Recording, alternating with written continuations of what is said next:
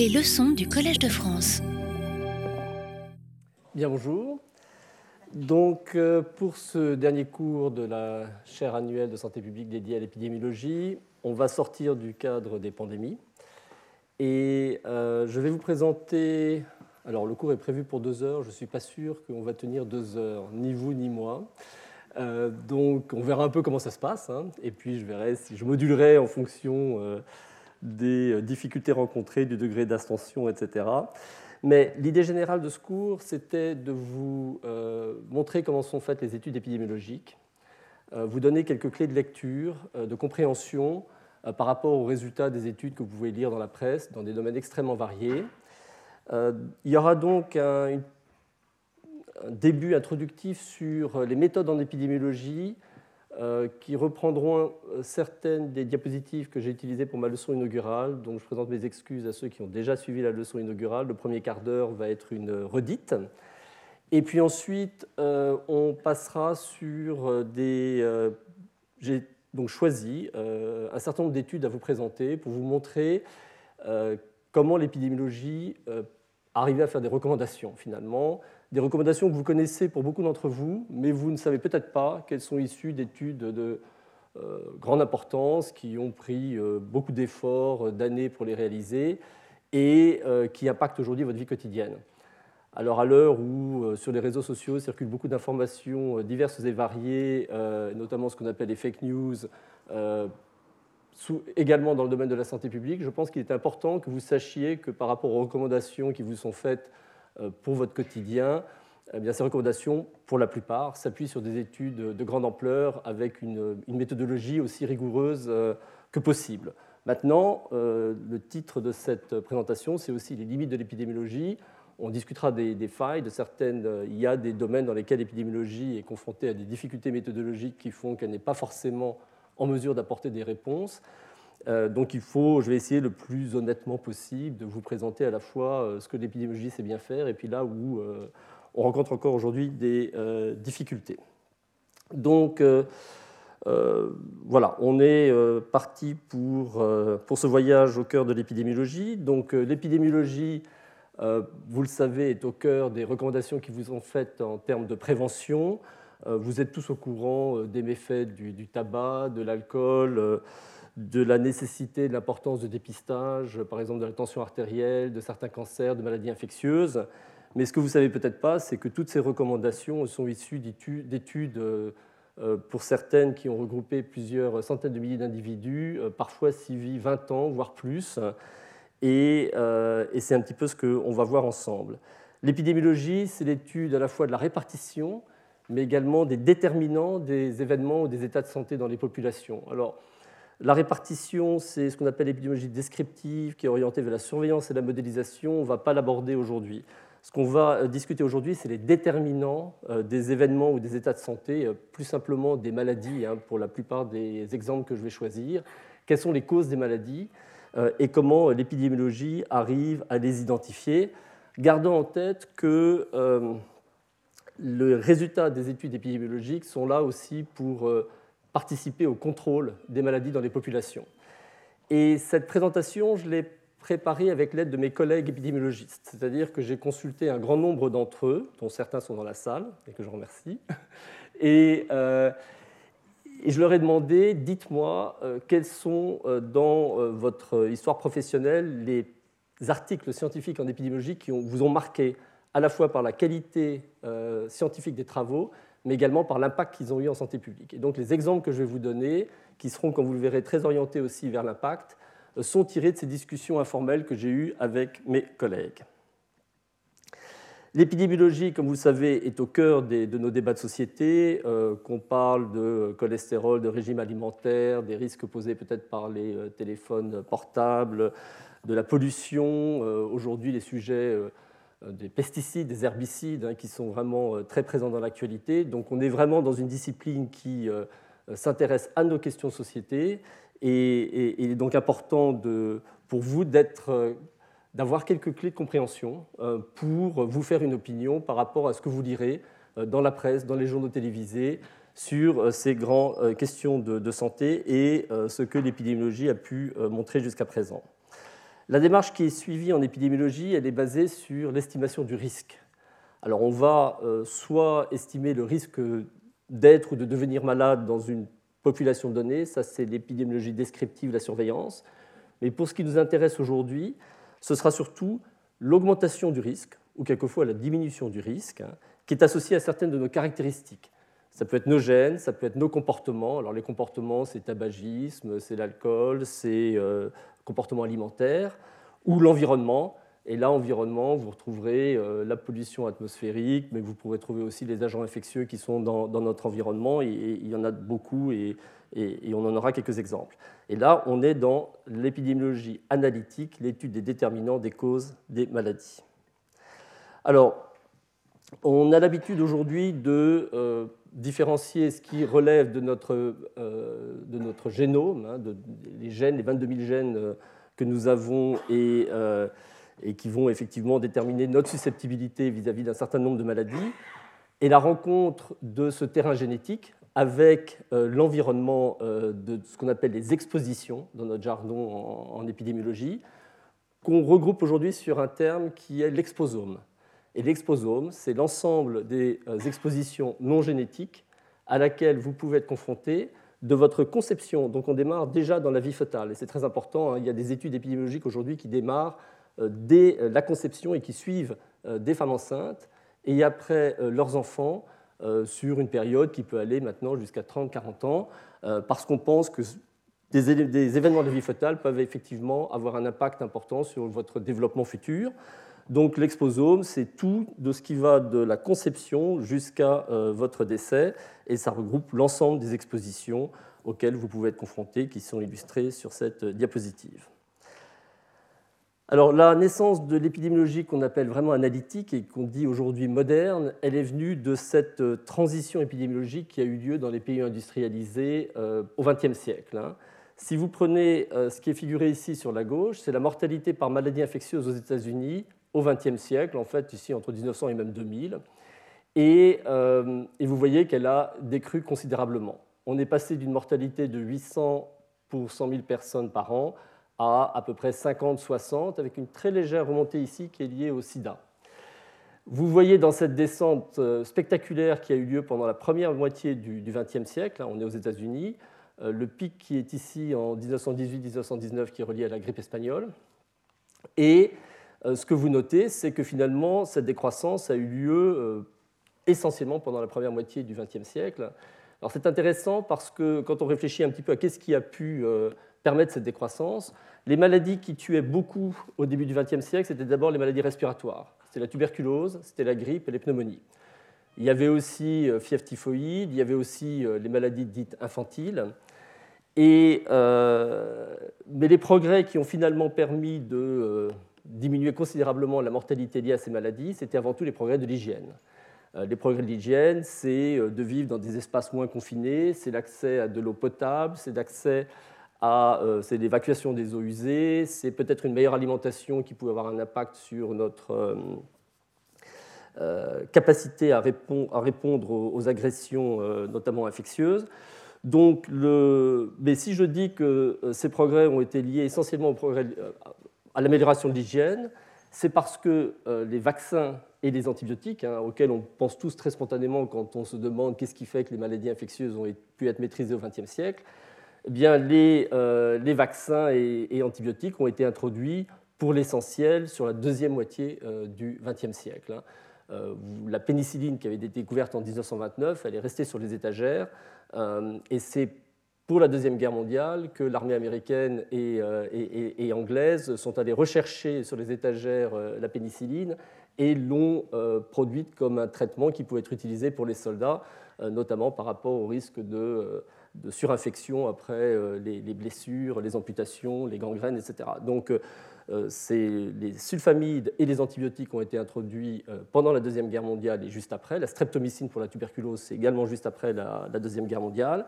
Et pour les vaccins, en dehors du vaccin la variole qui était utilisé euh, déjà depuis assez longtemps avec une efficacité relative, et des vaccins la fièvre typhoïde et de deux, trois autres vaccins, mais qui n'étaient pas utilisés de façon très, très large, euh, les grands vaccins pour les maladies infantiles, etc., là aussi ont été introduits plutôt sur la deuxième moitié du XXe siècle. Donc ces grands progrès, on les doit au progrès de l'hygiène.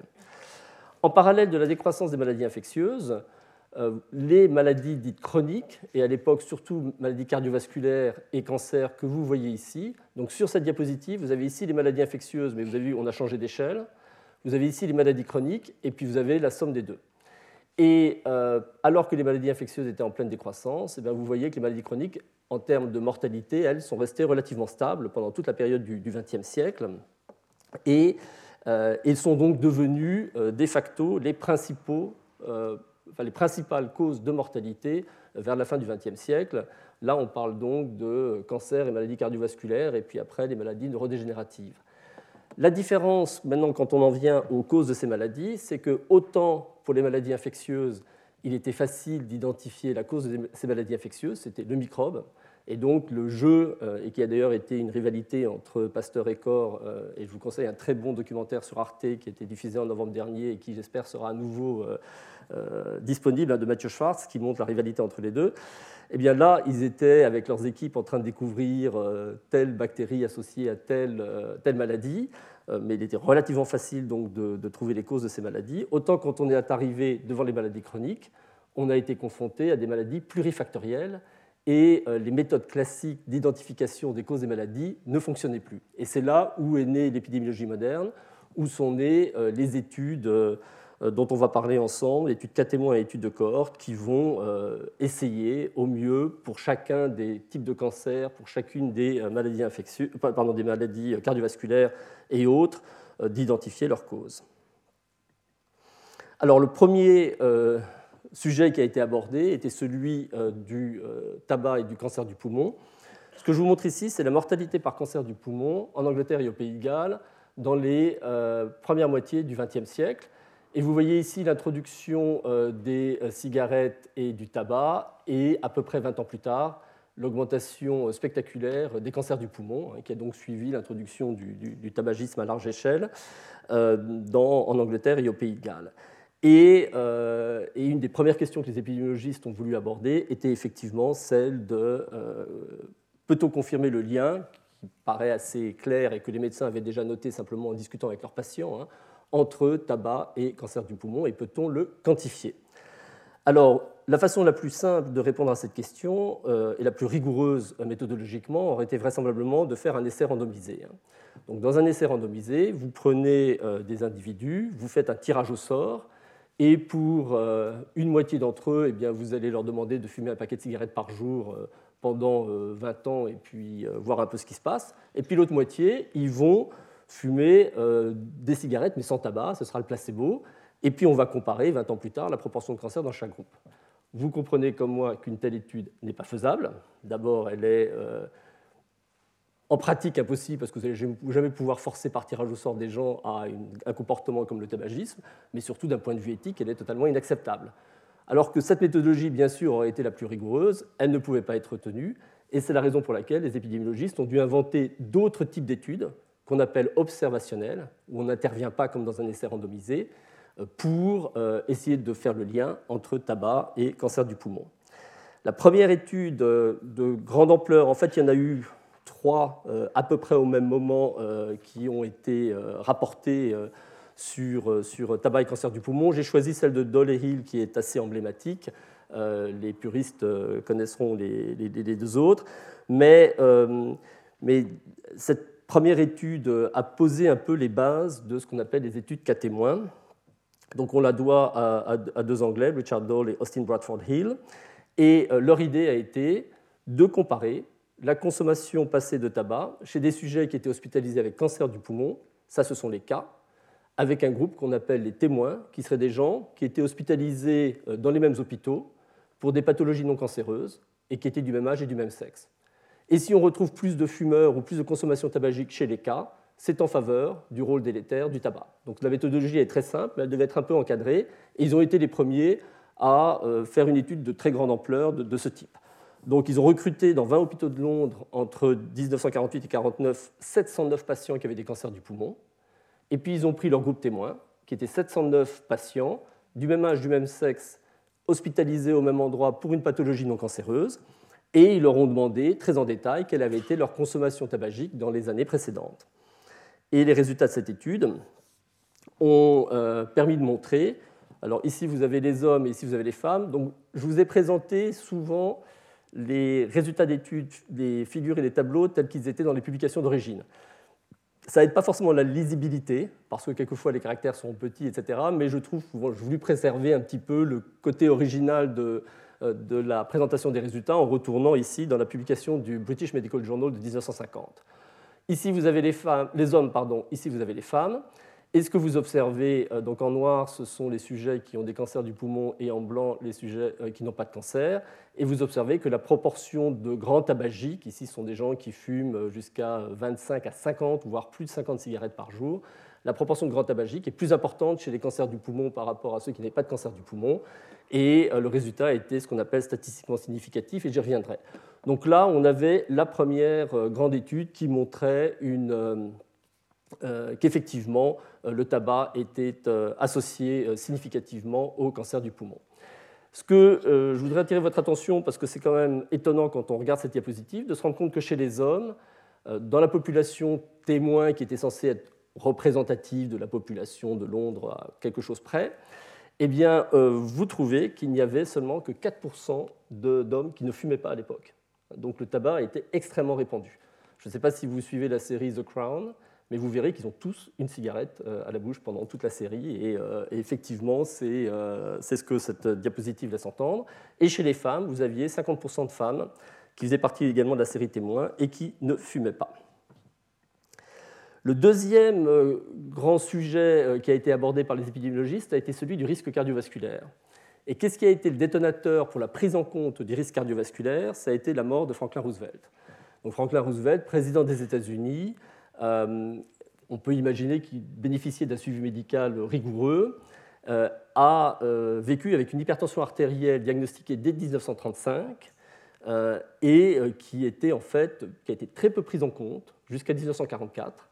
Et c'est au moment d'ailleurs où il préparait le débarquement de juin 1944 sur les côtes normandes que sa fille s'est vraiment inquiétée de son état de santé qui se détériorait et qu'elle a transféré sur un hôpital à Bethesda qui est dédié à, l'armée américaine, et où il a été pris en charge par un jeune cardiologue brillant euh, connu aux États-Unis, et qui le premier a dit, attendez, euh, euh, l'état cardiaque de, Franklin Roosevelt est, vraiment mauvais et il faut prendre les choses à bras le corps. Alors il lui a essayé, il avait une insuffisance cardiaque dépendante, de lui donner des digitaliques. Il a voulu mettre au régime sans sel, mais Roosevelt a un peu résisté. Et malheureusement, à l'époque, il n'avait pas de traitement euh, de l'hypertension artérielle réellement efficace. Il traitait aussi avec des barbituriques, des choses qui n'ont jamais fait la preuve de leur efficacité. Les diurétiques n'ont été introduits que quelques années plus tard. Et en un an, l'état de santé de Roosevelt s'est considérablement détérioré. Il est décédé d'un accident vasculaire cérébral en 1945. Euh, et, donc là, les Américains ont vraiment euh, pris conscience, par l'exemple de Franklin Roosevelt, de la gravité de ces maladies cardiovasculaires. Enfin, ils en étaient entourés, donc ils le savaient bien. 40% à l'époque des personnes décédait de, maladies cardiovasculaires aux, États-Unis. Mais il n'empêche que Harry Truman a utilisé ce prétexte pour financer des grands programmes de recherche sur le risque cardiovasculaire euh, avec le NIH, avec la création du National Heart Act euh, aux, États-Unis. Et en termes de recherche, la concrétisation de cet effort euh, s'est fait avec la cohorte de Framingham, qui est une ville du Massachusetts, qui, bon, pas très très loin de Boston, mais plus à, plus à l'est. Et ils ont mis en place la première étude de cohorte de grande ampleur. Là aussi, vous trouverez des exemples d'études de cohorte euh, dans le passé, mais beaucoup plus petites. Là, c'était la première grande étude de cohorte, euh, où ils ont sélectionné, comme pour toute étude de cohorte, un groupe d'individus indemnes des maladies que vous allez étudier, ici les maladies cardiovasculaires, et vous les suivez au cours du temps avec des examens répétés, où vous allez d'une part essayer euh, de mesurer des facteurs de risque présumés de maladies cardiovasculaires, et également documenter les infarctus du myocarde, les accidents vasculaires cérébraux, toutes les maladies euh, cardiovasculaires qu'ils pourraient faire pendant votre suivi. Et après, vous regardez les associations qui peuvent exister entre les facteurs de risque présumés euh, de maladies cardiovasculaires et, euh, et les maladies qu'ils ont développées. Donc la cohorte a démarré en 1948. Initialement, elle était constituée de 5209 individus qui avaient entre 30 et 62 ans. Et elle s'est enrichie au fur et à mesure des années de la descendance des individus qui étaient déjà présents dans cette cohorte. Et vous avez sur cette photo euh, trois générations euh, d'une même famille qui participent à la cohorte de Framingham. Alors la cohorte de Framingham, elle nous a apporté l'essentiel des données, des premières données vraiment robustes dont on dispose sur les facteurs de risque cardiovasculaire. Euh, ces grandes cohortes ont produit des centaines, voire pour certaines des milliers de publications scientifiques. Il ne serait pas possible de vous les détailler toutes, bien évidemment. J'en ai pris une qui vous montre ici euh, votre risque cumulatif de développer un accident euh, cardiovasculaire selon le nombre de facteurs de risque que vous aviez à l'âge de 50 ans. Et si vous n'aviez aucun facteur de risque à ce moment-là, votre risque de maladie cardiovasculaire pour les hommes n'est que de 5%. Si vous aviez déjà un facteur de risque, votre risque de développer une maladie cardiovasculaire entre 50 et 90 ans va jusqu'à atteindre 36% euh, à l'âge de 90 ans. Et puis plus vous rajoutez des facteurs de risque, euh, plus euh, votre risque augmente. Et c'est la même chose pour les femmes à un degré un peu plus faible. Les risques qui étaient pris en compte dans cette diapositive, ils vous sont listés sur la gauche, c'est l'hypertension, le tabagisme, le diabète, l'obésité et l'hypercholestérolémie. Quand aujourd'hui vous allez chez votre médecin traitant et qu'il vous fait vos examens de base, prise de tension artérielle, etc., cholestérol, diabète et tout le reste, euh, et qu'il doit par exemple décider de traiter ou non votre hypercholestérolémie, eh bien, il va euh, calculer un score euh, qui est dérivé de cette étude de Framingham, qui a été depuis remodelée, mais c'est vraiment cette étude qui a été une des premières à donner les éléments qui permettent de calculer ces scores. Et sur la base du score et de votre risque de développer une maladie cardiovasculaire, votre médecin traitant va en accord avec vous décider ou non de vous traiter pour euh, tel, euh, par exemple, hypercholestérolémie. Alors maintenant, je vais juste vous donner quelques éléments sur la méthodologie des, études de cohorte, des études cas témoins, pour que vous ayez une appréciation de comment sont estimés ces fameux risques relatifs, l'augmentation du risque d'être malade pour les exposés par rapport aux non exposés. En gros, si on vous dit euh, le diabète double votre risque de maladie cardiovasculaire, comment est-ce que ce multiplié par deux a été calculé dans une étude de cohorte comme celle de Framingham? Alors vous avez ici euh, sur cette diapositive une représentation schématique d'une cohorte où on part avec quatre individus exposés qui sont en trait euh, plein, épais, et 12 individus non exposés. Et puis, vous avez des individus qui développent la maladie, soit chez les exposés, ils sont deux, soit chez les non exposés, ils sont deux. Vous avez ici une unité de temps que j'ai arbitrairement mise à 1. Et euh, comment est-ce qu'on va donc calculer cette augmentation du risque Sur la base d'un exemple comme celui-ci, vous allez d'abord calculer ce qu'on appelle le taux d'incidence chez les exposés, c'est-à-dire le nombre de cas chez les exposés divisé par le personne-temps de suivi. Il faut savoir que le personne-temps de suivi s'arrête quand vous avez développé la maladie parce que vous n'êtes plus à risque de la développer. Et donc ici, chez les exposés, pour les deux sujets qui ont développé la maladie, leur temps de suivi est interrompu et votre taux d'incidence devient 2 sur 3,6. Vous faites la même chose chez les non exposés et vous obtenez, dans cet exemple, 2 sur 10,8. Et vous faites le ratio des deux et vous obtenez 3. Donc dans cet exemple, le risque de développer la maladie est trois fois supérieur pour les exposés par rapport aux non exposés. Et c'est ce qu'on fait dans les études de cohorte. Et c'est ainsi qu'on produit ces euh, chiffres que vous euh, voyez dans la presse ensuite sur telle maladie va doubler, tripler, etc. Votre risque, euh, telle exposition va doubler ou tripler votre risque de maladie. Dans une étude cas témoin, vous allez en fait vous placer, mettons, dans une structure hospitalière, comme euh, je l'ai figuré ici, ou euh, qui va recueillir finalement les cas euh, qui vont être donc hospitalisés, comme l'ont fait Doll et Hill quand ils sont allés dans les hôpitaux de Londres pour les cancers du poumon. Et dans le cas présent, vous aurez deux sujets exposés et deux sujets non exposés qui vont arriver malades et qui seront les cas de votre étude cas témoin.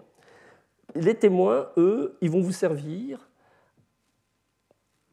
Pardon, je suis parti dans le mauvais sens. Euh, alors attendez, hop.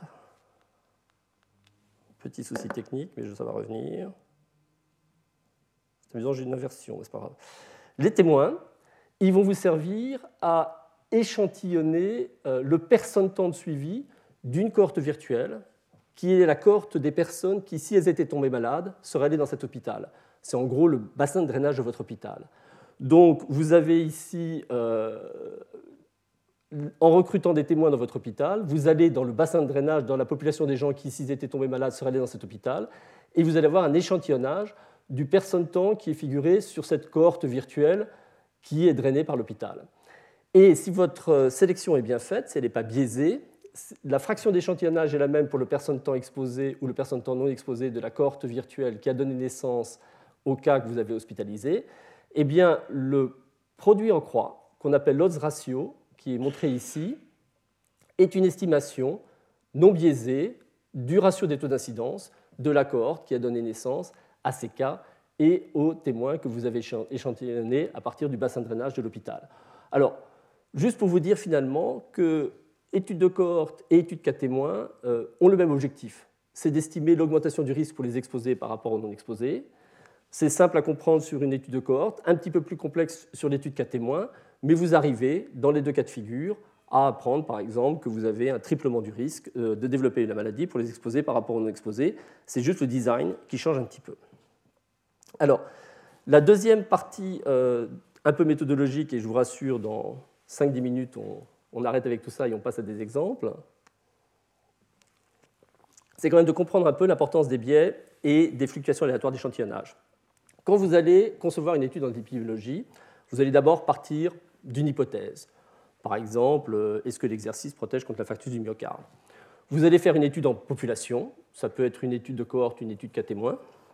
Vous allez mesurer euh, l'association entre exposition et maladie dans votre étude, comme on l'a montré ici avec cet exemple euh, où vous retrouvez un risque relatif à l'issue de votre étude.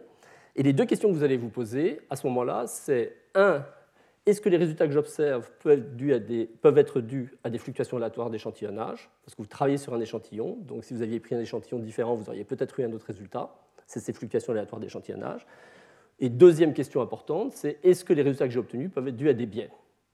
Donc on va regarder ensemble comment est-ce qu'on gère la question des fluctuations aléatoires d'échantillonnage, comment on gère la question des biais, et puis après on part sur des exemples. Alors les biais, il y a trois grands types de biais en épidémiologie. Vous avez ce qu'on appelle des biais de classement, il y a des biais de sélection et les biais de confusion. Le biais de classement, c'est quand vous avez mal mesuré soit l'exposition, soit la maladie. Par exemple, euh, si on reprenait l'exemple de euh, tabac, cancer du poumon, quand ils ont interrogé les sujets pour leur demander combien vous avez fumé dans les années précédentes, il y aurait pu avoir des erreurs sur l'appréciation par les individus de leur consommation tabagique voire certains n'auraient pas voulu euh, déclarer telle qu'elle était leur consommation tabagique, par exemple. Donc là, vous avez un biais de classement. Le biais de sélection, c'est quand le groupe sur lequel vous travaillez n'est pas représentatif de la population source que vous auriez voulu échantillonner ou à laquelle vous auriez voulu généraliser vos résultats. Si je reprends l'exemple de l'étude tabac-cancer du poumon, eh bien, euh, on pourrait imaginer que si Dolly Hill, dans leur groupe témoin, avait pris des sujets atteints du cancer de la vessie, ne sachant pas à l'époque que le tabagisme pouvait être responsable du cancer de la vessie, ils auraient, dans leur population témoin, euh, surestimé la consommation tabagique et l'amplitude de l'association entre tabac et cancer du poumon qu'ils auraient trouvé aurait été diminuée parce qu'ils auraient comparé le tabagisme chez des sujets qui euh, ont un cancer du poumon au tabagisme qui est une surestimation puisque c'est une cause de cancer de la vessie euh, dans leur population témoin. Donc ça, c'est un, biais de sélection et c'est des choses sur lesquelles il faut être un peu vigilant. Le dernier biais qui est important, c'est le biais de confusion, où euh, je vais prendre un exemple, par exemple, sur la corde de Framingham. Euh, vous trouvez, par exemple, que l'exercice vous protège de l'infarctus du myocarde. Mais est-ce que c'est vraiment parce que l'exercice vous protège de l'infarctus du myocarde Ou est-ce que vous ne pourriez pas imaginer que parmi les gens qui font de l'exercice, vous avez une proportion plus importante de fumeurs par rapport aux gens qui ne font pas d'exercice et que la protection apportée par l'exercice contre l'infarctus du myocarde ne serait pas simplement due à la surreprésentation des non-fumeurs dans le groupe des gens qui font l'exercice. Donc ça, c'est un biais de confusion, et euh, vous pouvez vous exercer mentalement dans chacune des études à vous dire, ah, mais est-ce qu'il euh, n'y aurait pas dans cette étude un effet de confusion?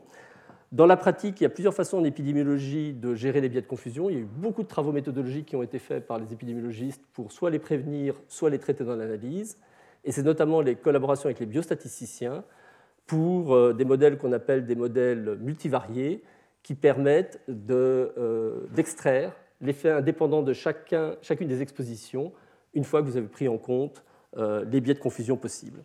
Donc voilà pour les grands types de biais en épidémiologie. Les fluctuations aléatoires d'échantillonnage, c'est un sujet également assez complexe, mais qui est important de maîtriser parce que vous allez voir que ça va être une source de beaucoup de d'erreurs par la suite dans l'interprétation des résultats des études épidémiologiques et la façon avec laquelle ces résultats ont été euh, publiés d'abord par les revues scientifiques et puis ensuite repris par les médias. Donc, euh, ce qu'il faut comprendre, c'est que quand vous faites vos études épidémiologiques, vous allez travailler sur un échantillon. Et vous allez trouver une association entre exposition et maladie dans votre échantillon. Si vous aviez pris un autre échantillon, vous auriez peut-être eu une valeur un peu différente, etc., etc. Donc, il y a des variations aléatoires d'échantillonnage. C'est la même chose si vous faites un sondage en population sur les intentions électorales. Ben, vous avez eu un échantillon de 1000 euh, personnes euh, qui vous donne un résultat.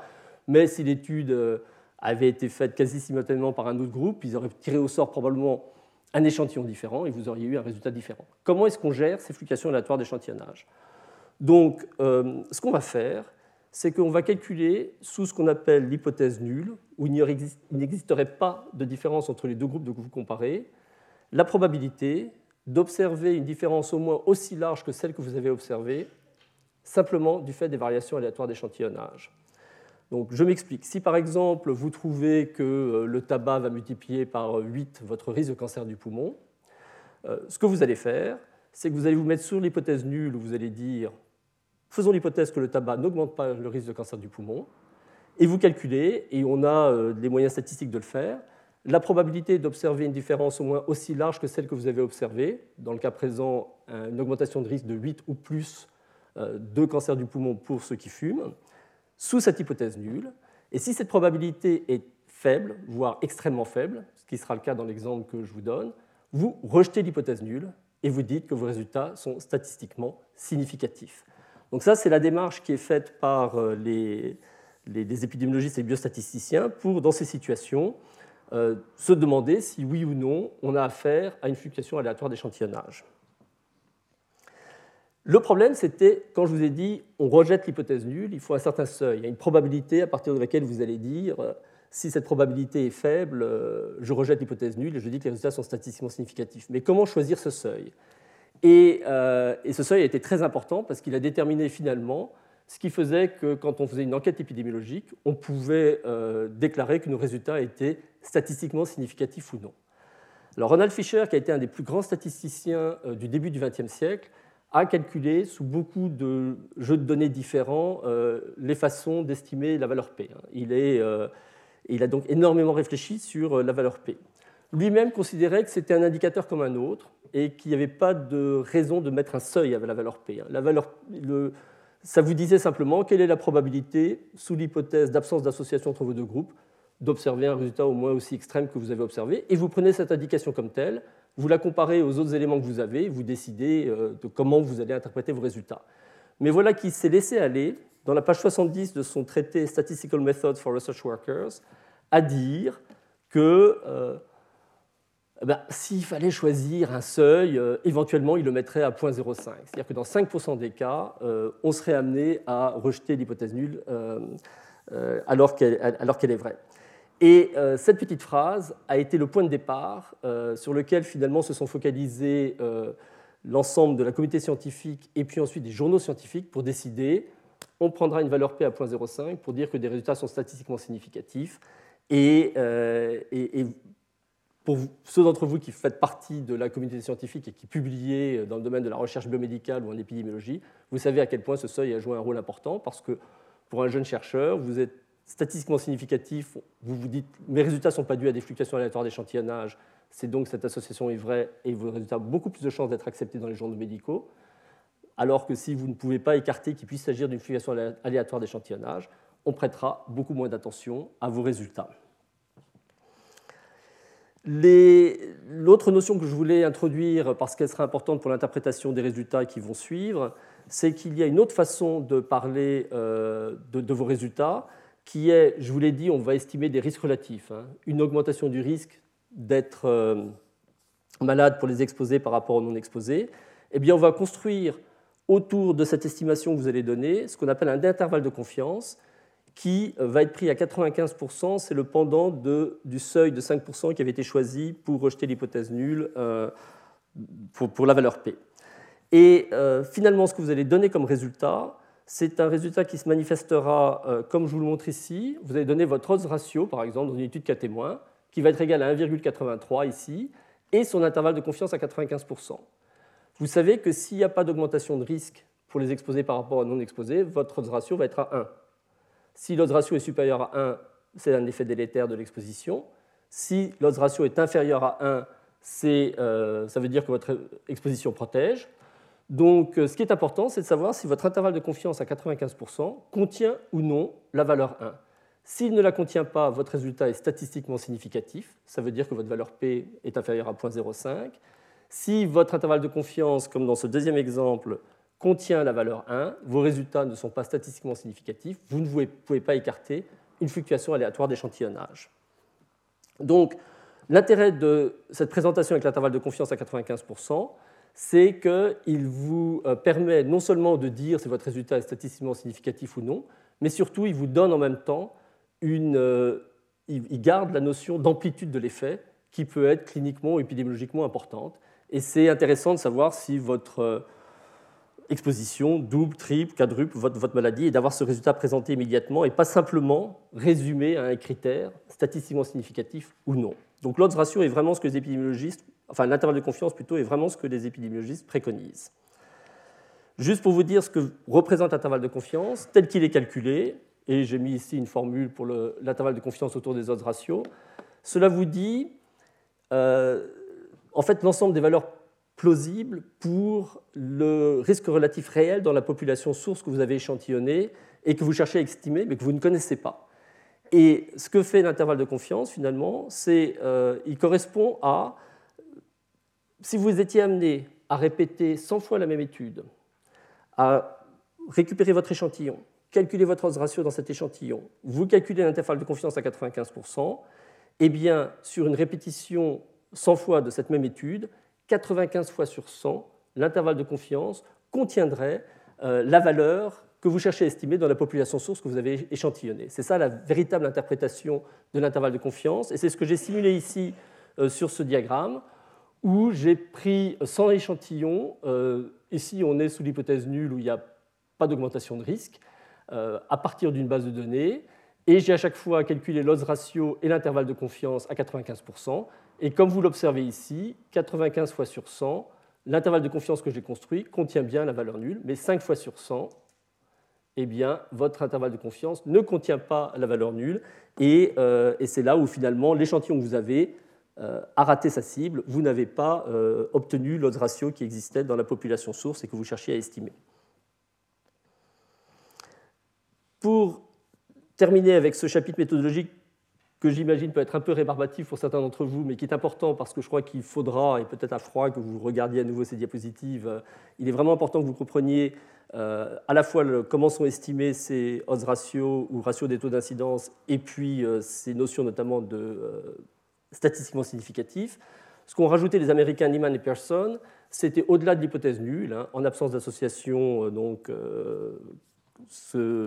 et la valeur P qui permet de calculer cette probabilité d'observer un résultat au moins aussi large que celui que vous avez observé, une hypothèse alternative que le chercheur va formuler d'emblée quand il va démarrer son étude, et il va dire, je veux me donner la capacité d'identifier une augmentation de risque, qui c'est de l'ordre de 2 ou de 3 par exemple, euh, si elle existe. Et donc, on va rajouter ce qu'on appelle la puissance de l'étude, qu'on va fixer en général à 80 ou à 90%. Et euh, à partir du calcul de taille d'échantillon, vous vous assurez que s'il y a vraiment une différence qui existe d'une ampleur que vous avez prédéterminée, c'est l'hypothèse alternative, eh bien, vous avez 80 ou 90% de chances de montrer qu'elle existe. Là encore, parce que les fluctuations aléatoires d'échantillonnage pourraient faire que euh, vous euh, ne soyez pas en mesure de démontrer une association qui, cette fois-ci, existe. Alors, tout ça euh, nous amène finalement, par rapport aux études d'épidémiologie, on a vu comment se réalise une étude épidémiologique. Ensuite, euh, les biais possibles et la façon avec laquelle on prend en compte les fluctuations aléatoires d'échantillonnage.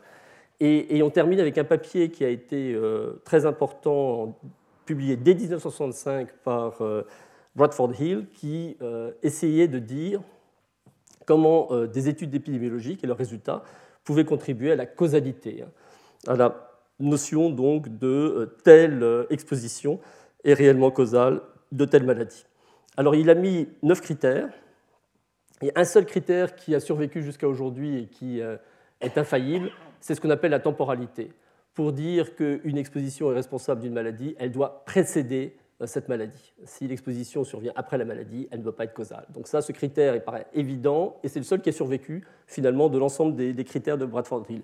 Les autres ont été l'objet de critiques. Il faut savoir un peu moduler parce qu'il a eu quand même l'intérêt de, proposer des critères. La reproductibilité est importante. Si vous avez une première étude épidémiologique dans un endroit qui vous montre une association entre exposition et maladie, c'est bien. Si une deuxième étude faite par d'autres investigateurs à un autre endroit retrouve la même association, vous commencez à y croire un peu plus. Si une troisième étude ailleurs vous rapporte encore les mêmes résultats, là vous commencez à vous dire il y a une vraie association entre exposition et maladie. Et euh, aujourd'hui, les agences, toutes les personnes qui doivent statuer sur euh, la causalité finalement entre une exposition et une maladie ne s'arrêteront pas à une première étude, mais demanderont une confirmation par une deuxième, voire une troisième étude avant de, décider. La force de l'association est importante, hein, c'est ce que je vous ai donné par ce risque relatif. Hein. Et, d'où l'intérêt de, montrer les risques relatifs avec l'intervalle de confiance, eh c'est de dire euh, si effectivement vous avez une euh, exposition qui quadruple le risque de maladie, euh, il y a plus de chances qu'elle soit causale qu'une exposition qui augmenterait très peu le risque de maladie. Alors il y a des contre-exemples, bien sûr. Hein. On sait aujourd'hui, et grâce à des études de très grande taille, qu'il y a des augmentations de risque faibles qui sont réelles. Mais dans les critères qui vous permettront de dire c'est vraisemblablement causal ou pas, la force de l'association est un critère qui participent à votre jugement. Et le deuxième critère qui est le plus important, c'est probablement la plausibilité. Et dans le domaine de l'épidémiologie, c'est ce qu'on appelle la plausibilité euh, biologique. Hein. C'est-à-dire que nous, on va euh, trouver des associations euh, par nos travaux entre différents types d'expositions, comportements alimentaires, etc., etc., et maladies. Mais avant que l'on soit un peu plus convaincu de, de nos résultats, il nous faudra euh, trouver quel mécanisme biologique pourrait expliquer l'association que l'on a euh, mise en évidence. Et si on ne trouve pas de mécanisme biologique, on est quand même embêté parce que là, on sait que nos résultats restent très fragiles. Et cette euh, approche que d'autres appellent triangulation, qui consiste à dire que par rapport à une question scientifique posée, vous avez plusieurs démarches scientifiques qui relèvent de disciplines différentes et qui convergent. Cette approche, je pense, est très importante. Elle est vraie aussi pour les biologistes. Des biologistes qui vont mettre euh, à la paillasse en évidence une association, un mécanisme, il est important pour eux qu'il y ait des épidémiologistes qui viennent derrière et leur disent en population humaine, ça se traduit ainsi. Donc ça ne doit pas être réservé simplement à l'épidémiologie, c'est aussi vrai pour les biologistes. Et, euh, c'est un peu cette euh, complémentarité entre les disciplines scientifiques qui permet finalement d'aboutir à un critère de causalité, et on en reparlera. Alors, dans l'ensemble des études épidémiologiques qu'on peut faire, on attache aujourd'hui de l'importance à euh, ce qu'on appelle le evidence-based, hein, ce qui est euh, les pratiques fondées sur les preuves. Et euh, il y a un certain un nombre de. Enfin, il y a différentes études épidémiologiques qui permettent d'arriver à ces, à ces conclusions avec un niveau de preuve qui, qui n'est pas le même pour toutes. Ce qui nous paraît le plus fragile, c'est les études de corrélation écologique. Je vais vous en donner quelques exemples. Euh, les enquêtes transversales, où à un moment donné, vous allez échantillonner des individus, vous allez regarder quels sont euh, leurs comportements, quelles sont les maladies qu'ils ont, etc., c'est un petit peu mieux, mais euh, on, préfère, les études cas témoins, qui sont plus structurées dans leur modalité de, de, recrutement. Et puis au-dessus, vous avez les études de cohorte, hein, dont on a déjà parlé. Et quand vous avez les possibilités de le faire, mais Malheureusement, ce n'est pas toujours possible. Les essais randomisés seront euh, le design épidémiologique qui est le plus, euh, le, plus convaincant. Mais comme on l'a vu avec l'exemple fictif que je vous ai donné tout à l'heure sur euh, le tirage au sort de vous allez fumer et pas fumer, ça n'est bien sûr dans beaucoup de cas pas possible de faire des essais randomisés. Donc finalement, on est souvent obligé d'arbitrer entre des résultats d'études cas témoins et des études de cohorte pour arriver à, nos preuves. Alors commençons par quelques exemples. Corrélation écologique, je vous l'ai dit, euh, on est euh, assez prudent par rapport aux résultats des études de corrélation écologique, mais elles peuvent quelquefois faire naître des hypothèses intéressantes, et c'est à ce titre qu'on les, les, regarde. Et là, je vous donne un exemple qui est la corrélation qui existe entre la consommation quotidienne de viande et le taux d'incidence du cancer du côlon chez les femmes. Les éléments qu'on compare, ce sont des données qui ont été agrégées par pays.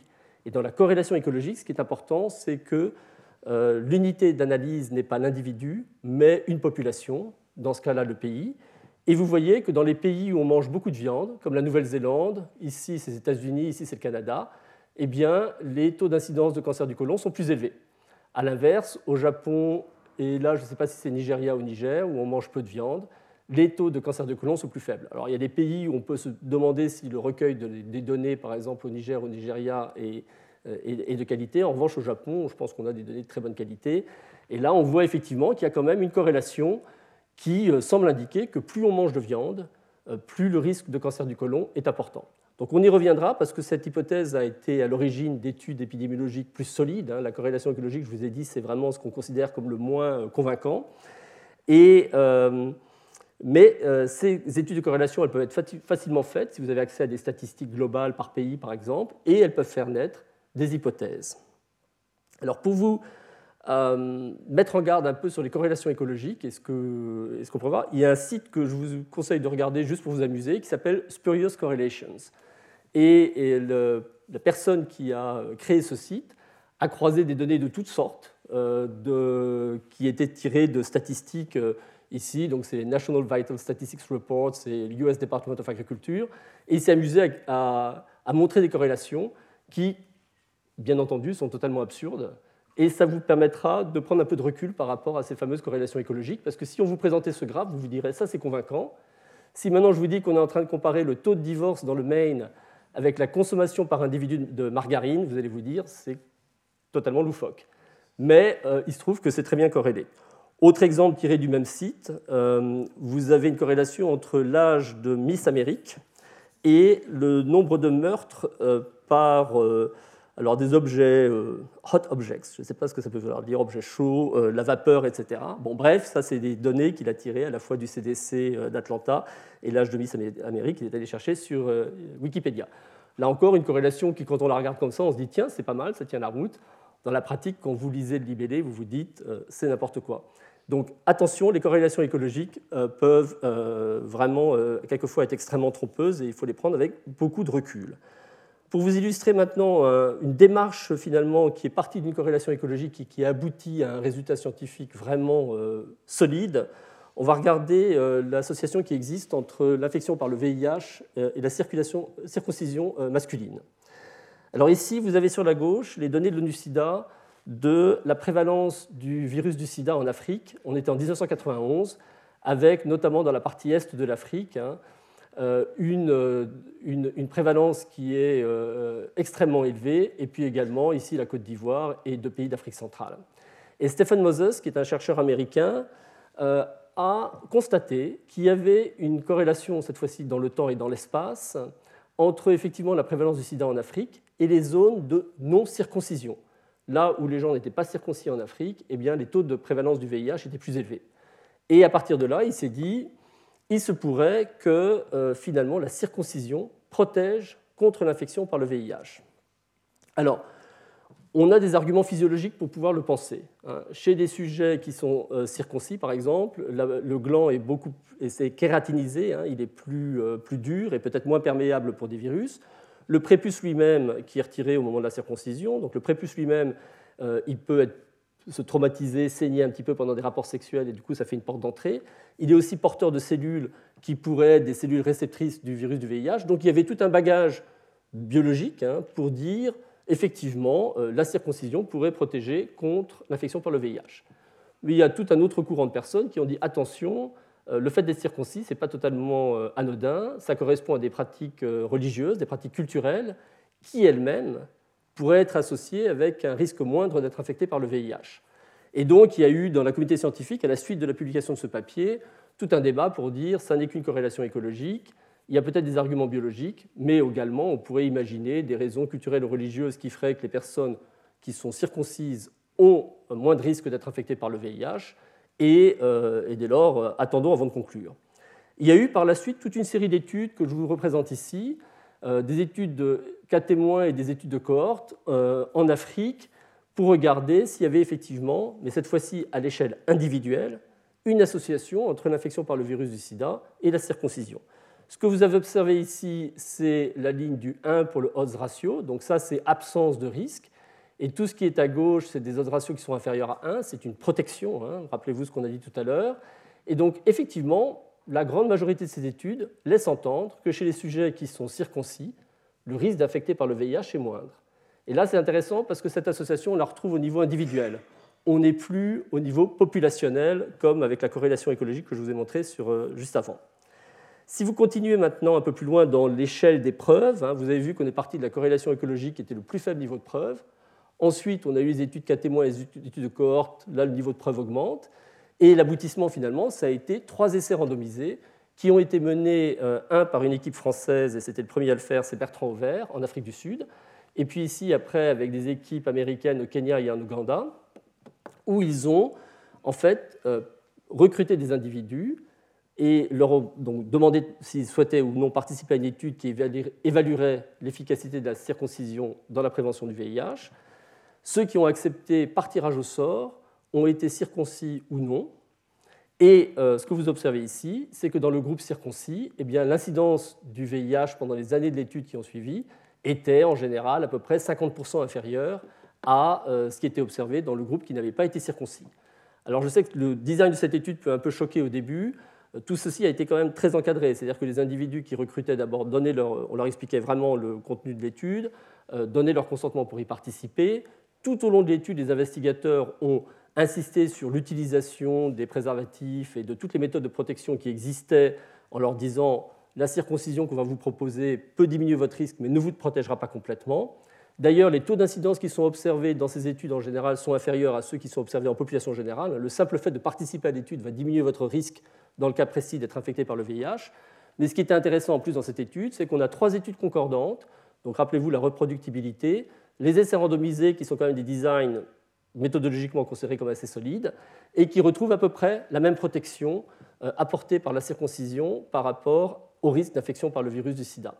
Donc voilà un peu le, l'enchaînement de ces différentes études, de la corrélation écologique qui fait naître une idée, études cas témoins cohortes qui euh, permettent de renforcer, et puis vous avez vu d'ailleurs que l'ordre de grandeur qu'on avait dans les études cas témoins cohortes est à peu près le même que celui qui a été trouvé, à la fin dans l'essai randomisé, qui, quand il est possible, mais malheureusement il ne sera pas possible souvent, mais là même euh, on est arrivé un peu aux limites de ce qu'on arrive à faire dans l'essai randomisé, l'essai randomisé qui lui devient quand même euh, très convaincant en termes de, niveau de preuve. Alors depuis, euh, l'ONU-SIDA, dans les pays à forte prévalence du VIH et où euh, la circoncision est peu pratiquée, l'ONU-SIDA recommande la, circoncision. C'était le cas notamment en Afrique du Sud. Alors on va aborder maintenant une série d'études que j'ai mis dans ce chapitre des grandes contributions d'épidémiologie pour voir un petit peu qu'est-ce que l'épidémiologie a apporté au-delà des premières études que je vous avais présentées. Alors, suite à l'étude cas témoin euh, donc de euh, Richard Doll et Austin Bradford Hill, euh, ils ont décidé de continuer avec une cohorte, qui est une cohorte de médecins britanniques, 34 000, tous des hommes, suivis depuis 1951. Je vous parlerai des femmes après, je vous rassure. Été fait un peu pour équilibrer une autre étude qui avait lieu chez les femmes en parallèle et donner des résultats pour hommes et femmes. Mais dans cette étude-ci, ils ont suivi donc, voyez, près de 35 000 médecins euh, et ont regardé euh, l'effet du tabac, euh, et notamment vis-à-vis du cancer, chez ces médecins. Et l'ensemble des études qu'ils ont réalisées dans cette cohorte leur ont permis d'identifier le tabac comme facteur de risque de 15 des 16 cancers qui sont aujourd'hui répertoriés par le CIRC, hein, qui est le Centre international de recherche sur le cancer. Donc cette étude a vraiment, là aussi, pour les hommes, permis de mettre en évidence la relation qui existe entre tabac et cancer. Et si à l'issue de cette euh, présentation que je vais faire aujourd'hui et des exemples qui vont, suivre, vous n'êtes pas convaincu que le tabac est la cause de nombreux cancers, maladies cardiovasculaires, etc., je n'aurais pas vraiment réussi mon exercice.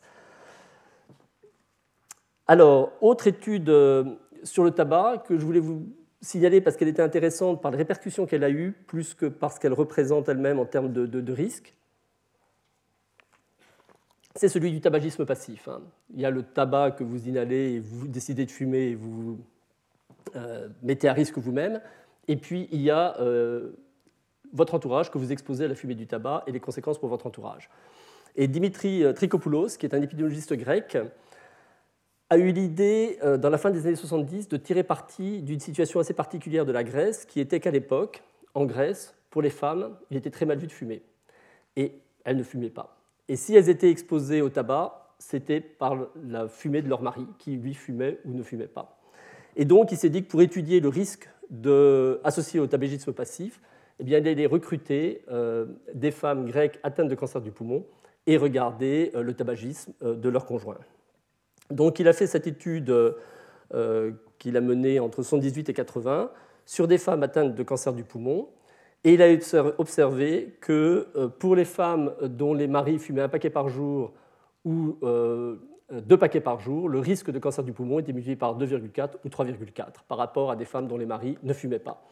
Alors cette étude, et vous le verrez, le tabagisme passif, en termes de nombre de personnes euh, malades, etc., ne compte peut-être pas tant que ça euh, en termes de santé publique.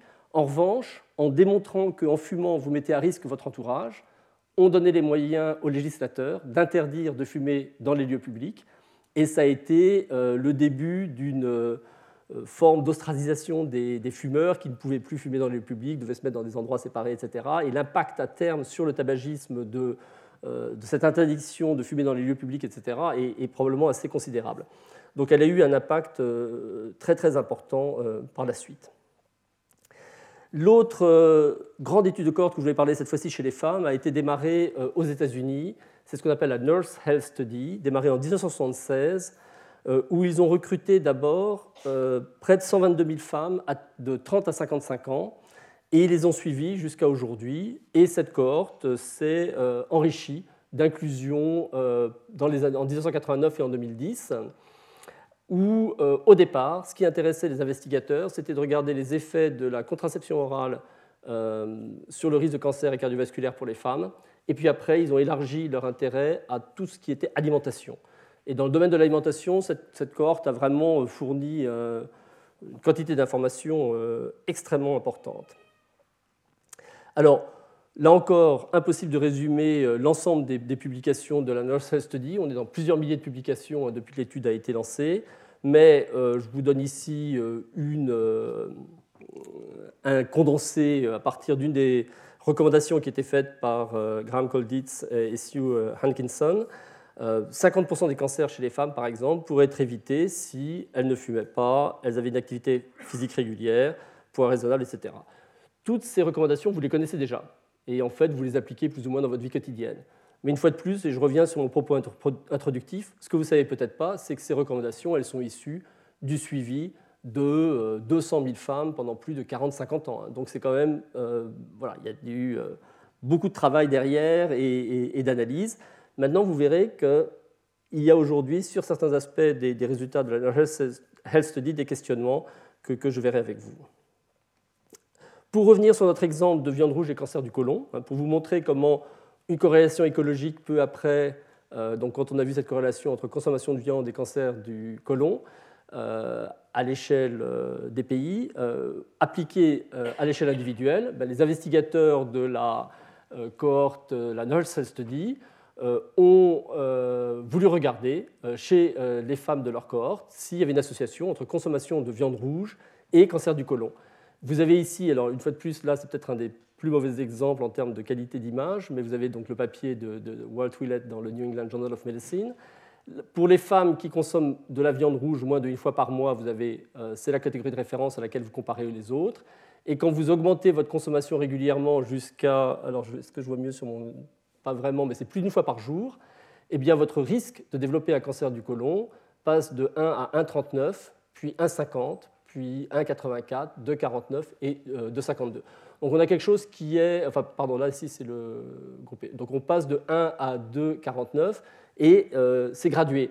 C'est ce qu'on appelle une relation dose dépendante et ça aussi c'est quelque chose qui nous euh, souvent conforte un petit peu dans notre analyse des résultats. Euh, une des critiques qui avait été faite, c'était est-ce que, par exemple, chez ceux qui consomment beaucoup de viande rouge, eh la consommation des fibres alimentaires serait plus faible? Et euh, les fibres alimentaires, elles, vous protégeraient du cancer du côlon. Donc c'est ce qu'on appelle cet effet de confusion que j'évoquais plus tôt.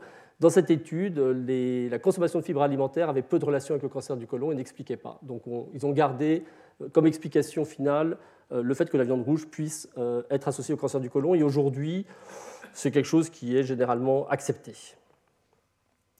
Je voulais vous citer une cohorte française qui a été lancée euh, il y a quelques années euh, par Serge Herberg et qui s'appelle Nutrinet Santé, qui est intéressante parce qu'elle a un design original.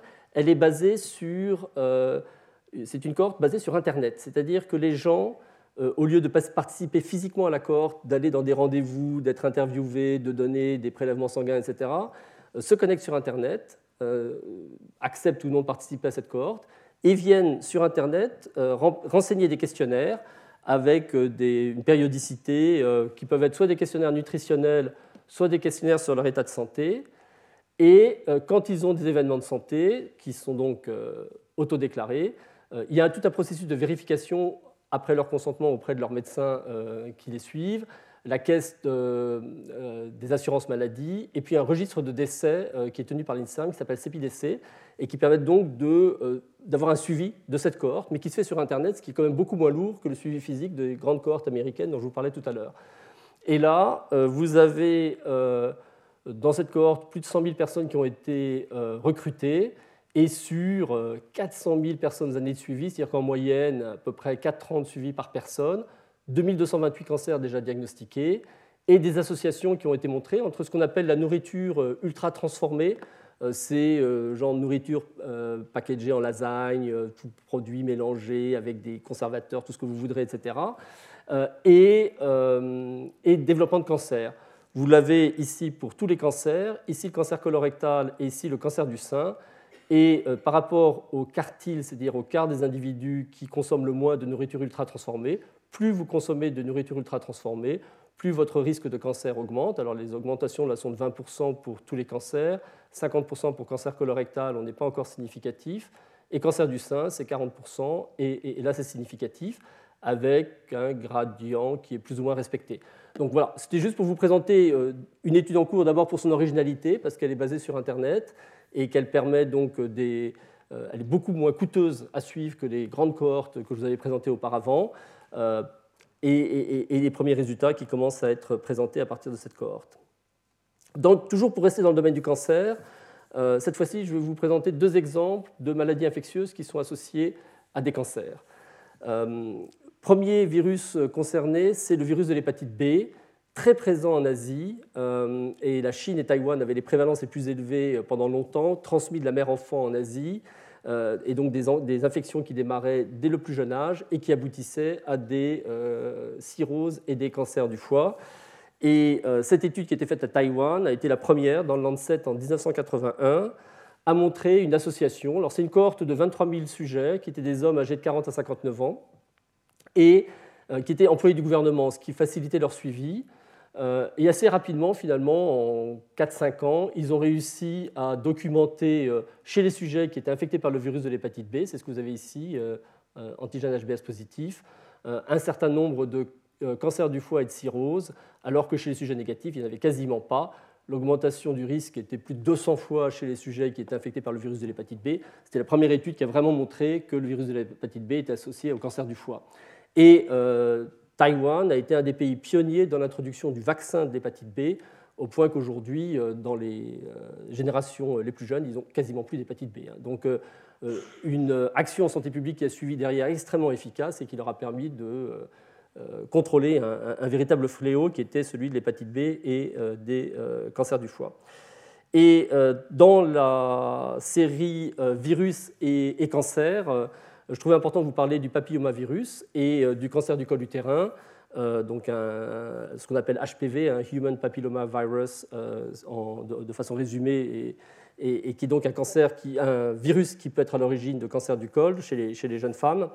Et ici, la première étude cas témoin d'ampleur qui a permis de montrer l'association entre deux sous-types du HPV, 16 et 18, avec les cancers du col utérin.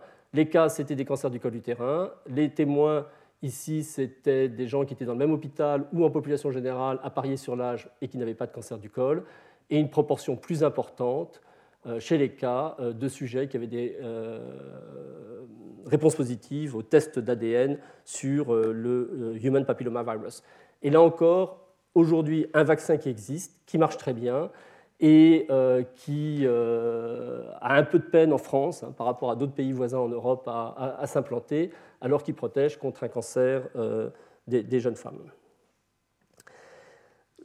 J'ai emprunté à Catherine Hill, qui a contribué à ce rapport sur le Centre international de recherche sur le cancer, cette diapositive qui vous montre d'abord chez les hommes, et vous aurez la même diapositive chez les femmes, et qui en 2015 essayait d'estimer les cancers attribuables à différentes causes à partir d'un ensemble d'études épidémiologiques. Donc c'est une compilation très importante que vous trouverez sur Internet, téléchargeable, le rapport du CIRC pour la France, et qui vous montre parmi l'ensemble des cancers donc en France, il y a à peu près 346 euh, 000 nouveaux cancers qui étaient diagnostiqués en 2015 et 40% euh, d'entre eux euh, sont liés à des causes qui sont évitables et que vous avez ici listées. Pour les hommes, le tabac joue un rôle très important, on l'a déjà mentionné, l'alcool. Alors, dans l'alimentation, c'est des recommandations que vous connaissez. il est important de manger des fruits et des légumes. Si vous en mangez moins, vous êtes à risque de cancer. Euh, on a vu le risque associé à la viande rouge, la viande transformée, on en a parlé aussi, les fibres, etc. Donc vous avez ici euh, différents types de euh, cancers attribués à l'alimentation. Les expositions professionnelles, je vous en donnerai des exemples dans la suite de cette présentation. L'obésité et le surpoids qui sont associés au cancer. Les infections, on les a déjà discutées avec les virus des hépatites B ou C. le papillomavirus. Helicobacter pylori était responsable des cancers de l'estomac. Il est en très grande décroissance aujourd'hui pour plusieurs raisons, traitement antibiotique, mais également amélioration de l'hygiène. Et puis sinon, radiation ionisante, pollution de l'air, etc. après, ces chiffres euh, vont peut-être être remaniés parce que vous avez probablement vu les publications récentes sur l'impact de la pollution atmosphérique, mais je vous en montrerai des exemples. Enfin bref, c'est des ordres de grandeur qu'il est intéressant d'avoir en tête. Et vous avez ici la même diapositive pour les femmes, euh, avec euh, un nombre moins important de cancers et une répartition où tabac, alcool euh, sont aussi euh, en tête, sachant que le tabac chez la femme est aujourd'hui un, vrai sujet parce qu'autant il y a une diminution euh, lente du tabagisme chez les hommes, autant chez les femmes, malheureusement, il est toujours stable et on commence à avoir de, plus en plus de cancers du poumon. Et puis vous avez ici les autres causes, alimentation, infection, et les hormones sur lesquelles je vais revenir. Voilà d'ailleurs une diapositive qui vous montre euh, pour la France un des taux de mortalité par cancer sur une période de 1950 à 2010, avec sur la gauche les hommes et sur la droite les femmes. Alors, on parle de taux de mortalité. Alors, les taux, c'est important parce que, un, puisque c'est un taux, ça prend en compte l'accroissement démographique. Hein. la population française a beaucoup augmenté entre 1950 et 2010, c'est important à prendre en compte. Deux, c'est des taux qui sont standardisés sur l'âge, donc qui prennent en compte aussi le vieillissement de la population. Les cancers sont plus fréquents chez les personnes âgées, donc il est important de prendre en compte le vieillissement de la population. Et trois, on parle de taux de mortalité. Alors une décroissance, par exemple, elle va être due soit à une diminution euh, des facteurs de risque, soit à une amélioration des soins. Et ça, c'est difficile de faire la part entre les deux. Il aurait été intéressant de vous montrer les taux d'incidence si vous voulez savoir si l'augmentation du, si le risque de cancer à un âge donné augmente ou pas euh, pour chaque type de cancer, mais ces deux incidences sont plus difficiles à obtenir que les taux de mortalité et quelquefois sont influencés par le dépistage. Hein. Quand on euh, dépiste mieux, par exemple pour le cancer du sein ou le cancer de la prostate, eh ben, on a une augmentation du nombre de cancers qu'il faut savoir relativiser. Maintenant, sur ces chiffres-là, euh, chez les hommes, ce qu'on peut observer, euh, c'est euh, une baisse du cancer du poumon, qui est un cancer difficile à traiter, donc on peut vraiment attribuer cette baisse à la diminution du tabagisme chez les hommes. Une baisse spectaculaire des cancers bouche, pharynx, larynx et œsophage, hein, c'est lié à l'alcool. Hein, et vous voyez quand même qu'il y a eu des progrès considérables qui ont été faits depuis les années 80. Le cancer de l'estomac que je vous citais tout à l'heure, qui aussi, lui, est dû à une bactérie, Helicobacter pylori, et cette bactérie, euh, grâce à l'amélioration des conditions d'hygiène, euh, diminue en prévalence. Et puis les antibiotiques aussi ont pu aider à, son, je ne dirais pas éradication, mais son élimination. Et euh, pour les autres cancers, vous voyez qu'on est dans des zones à peu près stables, avec une augmentation des cancers du foie due aux hépatites virales, mais c'est en baisse, et maintenant on traite les hépatites virales B et C, et donc on peut s'attendre à ce que ça continue à baisser. Il y a des cancers qu'on ne voit pas ici qui sont en augmentation, ils ne sont pas très nombreux. C'est euh, le, je dirais le cancer, euh, le mélanome cutané, hein, dû aux expositions solaires passées. Lui, est un cancer qui, augmente. Les cancers de la thyroïde augmentent. Heureusement, se traite très bien. Euh, cancer du testicule augmente aussi, relativement rare, mais il augmente. Et ça, on ne comprend pas très bien pourquoi. Chez les femmes, vous avez donc, c'est important d'avoir une idée des, échelles. Hein. donc, vous voyez qu'il y a moins de cancers chez les femmes. Le cancer du sein est à peu près stable, se traite de mieux en mieux, et c'est en partie une des raisons de la, baisse. Hein. Je ne pourrais pas du tout préjuger de l'incidence du cancer du sein. Euh, colon, rectum, il y a une amélioration. Celui qui nous inquiète, c'est le cancer du poumon, euh, qui est dû au fait que euh, la lutte contre le tabagisme chez les femmes eh bien, elle, piétine un peu et qu'il faudrait obtenir une, baisse du tabagisme si on voulait vraiment avoir une action sur le cancer du poumon. Alors, d'autres sujets que, j'ai sélectionnés pour cette présentation, je vous parle un petit peu de la mort subite du nourrisson. Peut-être qu'heureusement, vous vous en souvenez plus trop. Mais euh, dans la fin des années 80, c'était un vrai sujet, hein, la mort subite du nourrisson. C'était plutôt des petits garçons entre 2 et 4 mois, en pleine santé, euh, couchés le soir et qui le matin euh, étaient morts. Et c'était absolument tragique, comme vous l'imaginez. Et, ça, finalement, les études cas témoins, elles ont très bien marché parce que c'était une question très simple hein, de demander aux, parents dans quelle position vous couchez votre enfant. Est-ce que c'était en position ventrale, sur le côté, en position dorsale? Et très vite, il est apparu dans les études cas témoins, et vous en avez ici euh, de mémoire, je crois qu'il y en a 19, que de coucher les enfants en position ventrale augmentait le risque de mort subite du nourrisson. Euh, avec des augmentations, vous voyez, des ordres ratios de 8 à 12 extrêmement importants. Donc là, on a eu euh, vraiment des études cas témoins très vite la réponse à cette question. Et depuis, on couche les enfants en position euh, dorsale, hein, comme vous le voyez sur cette photo. Et en France, dans le début des années 90, en 5 ans, le nombre de morts subies du nourrisson a été diminué de 70%. Donc ça a été extrêmement spectaculaire comme, résultat.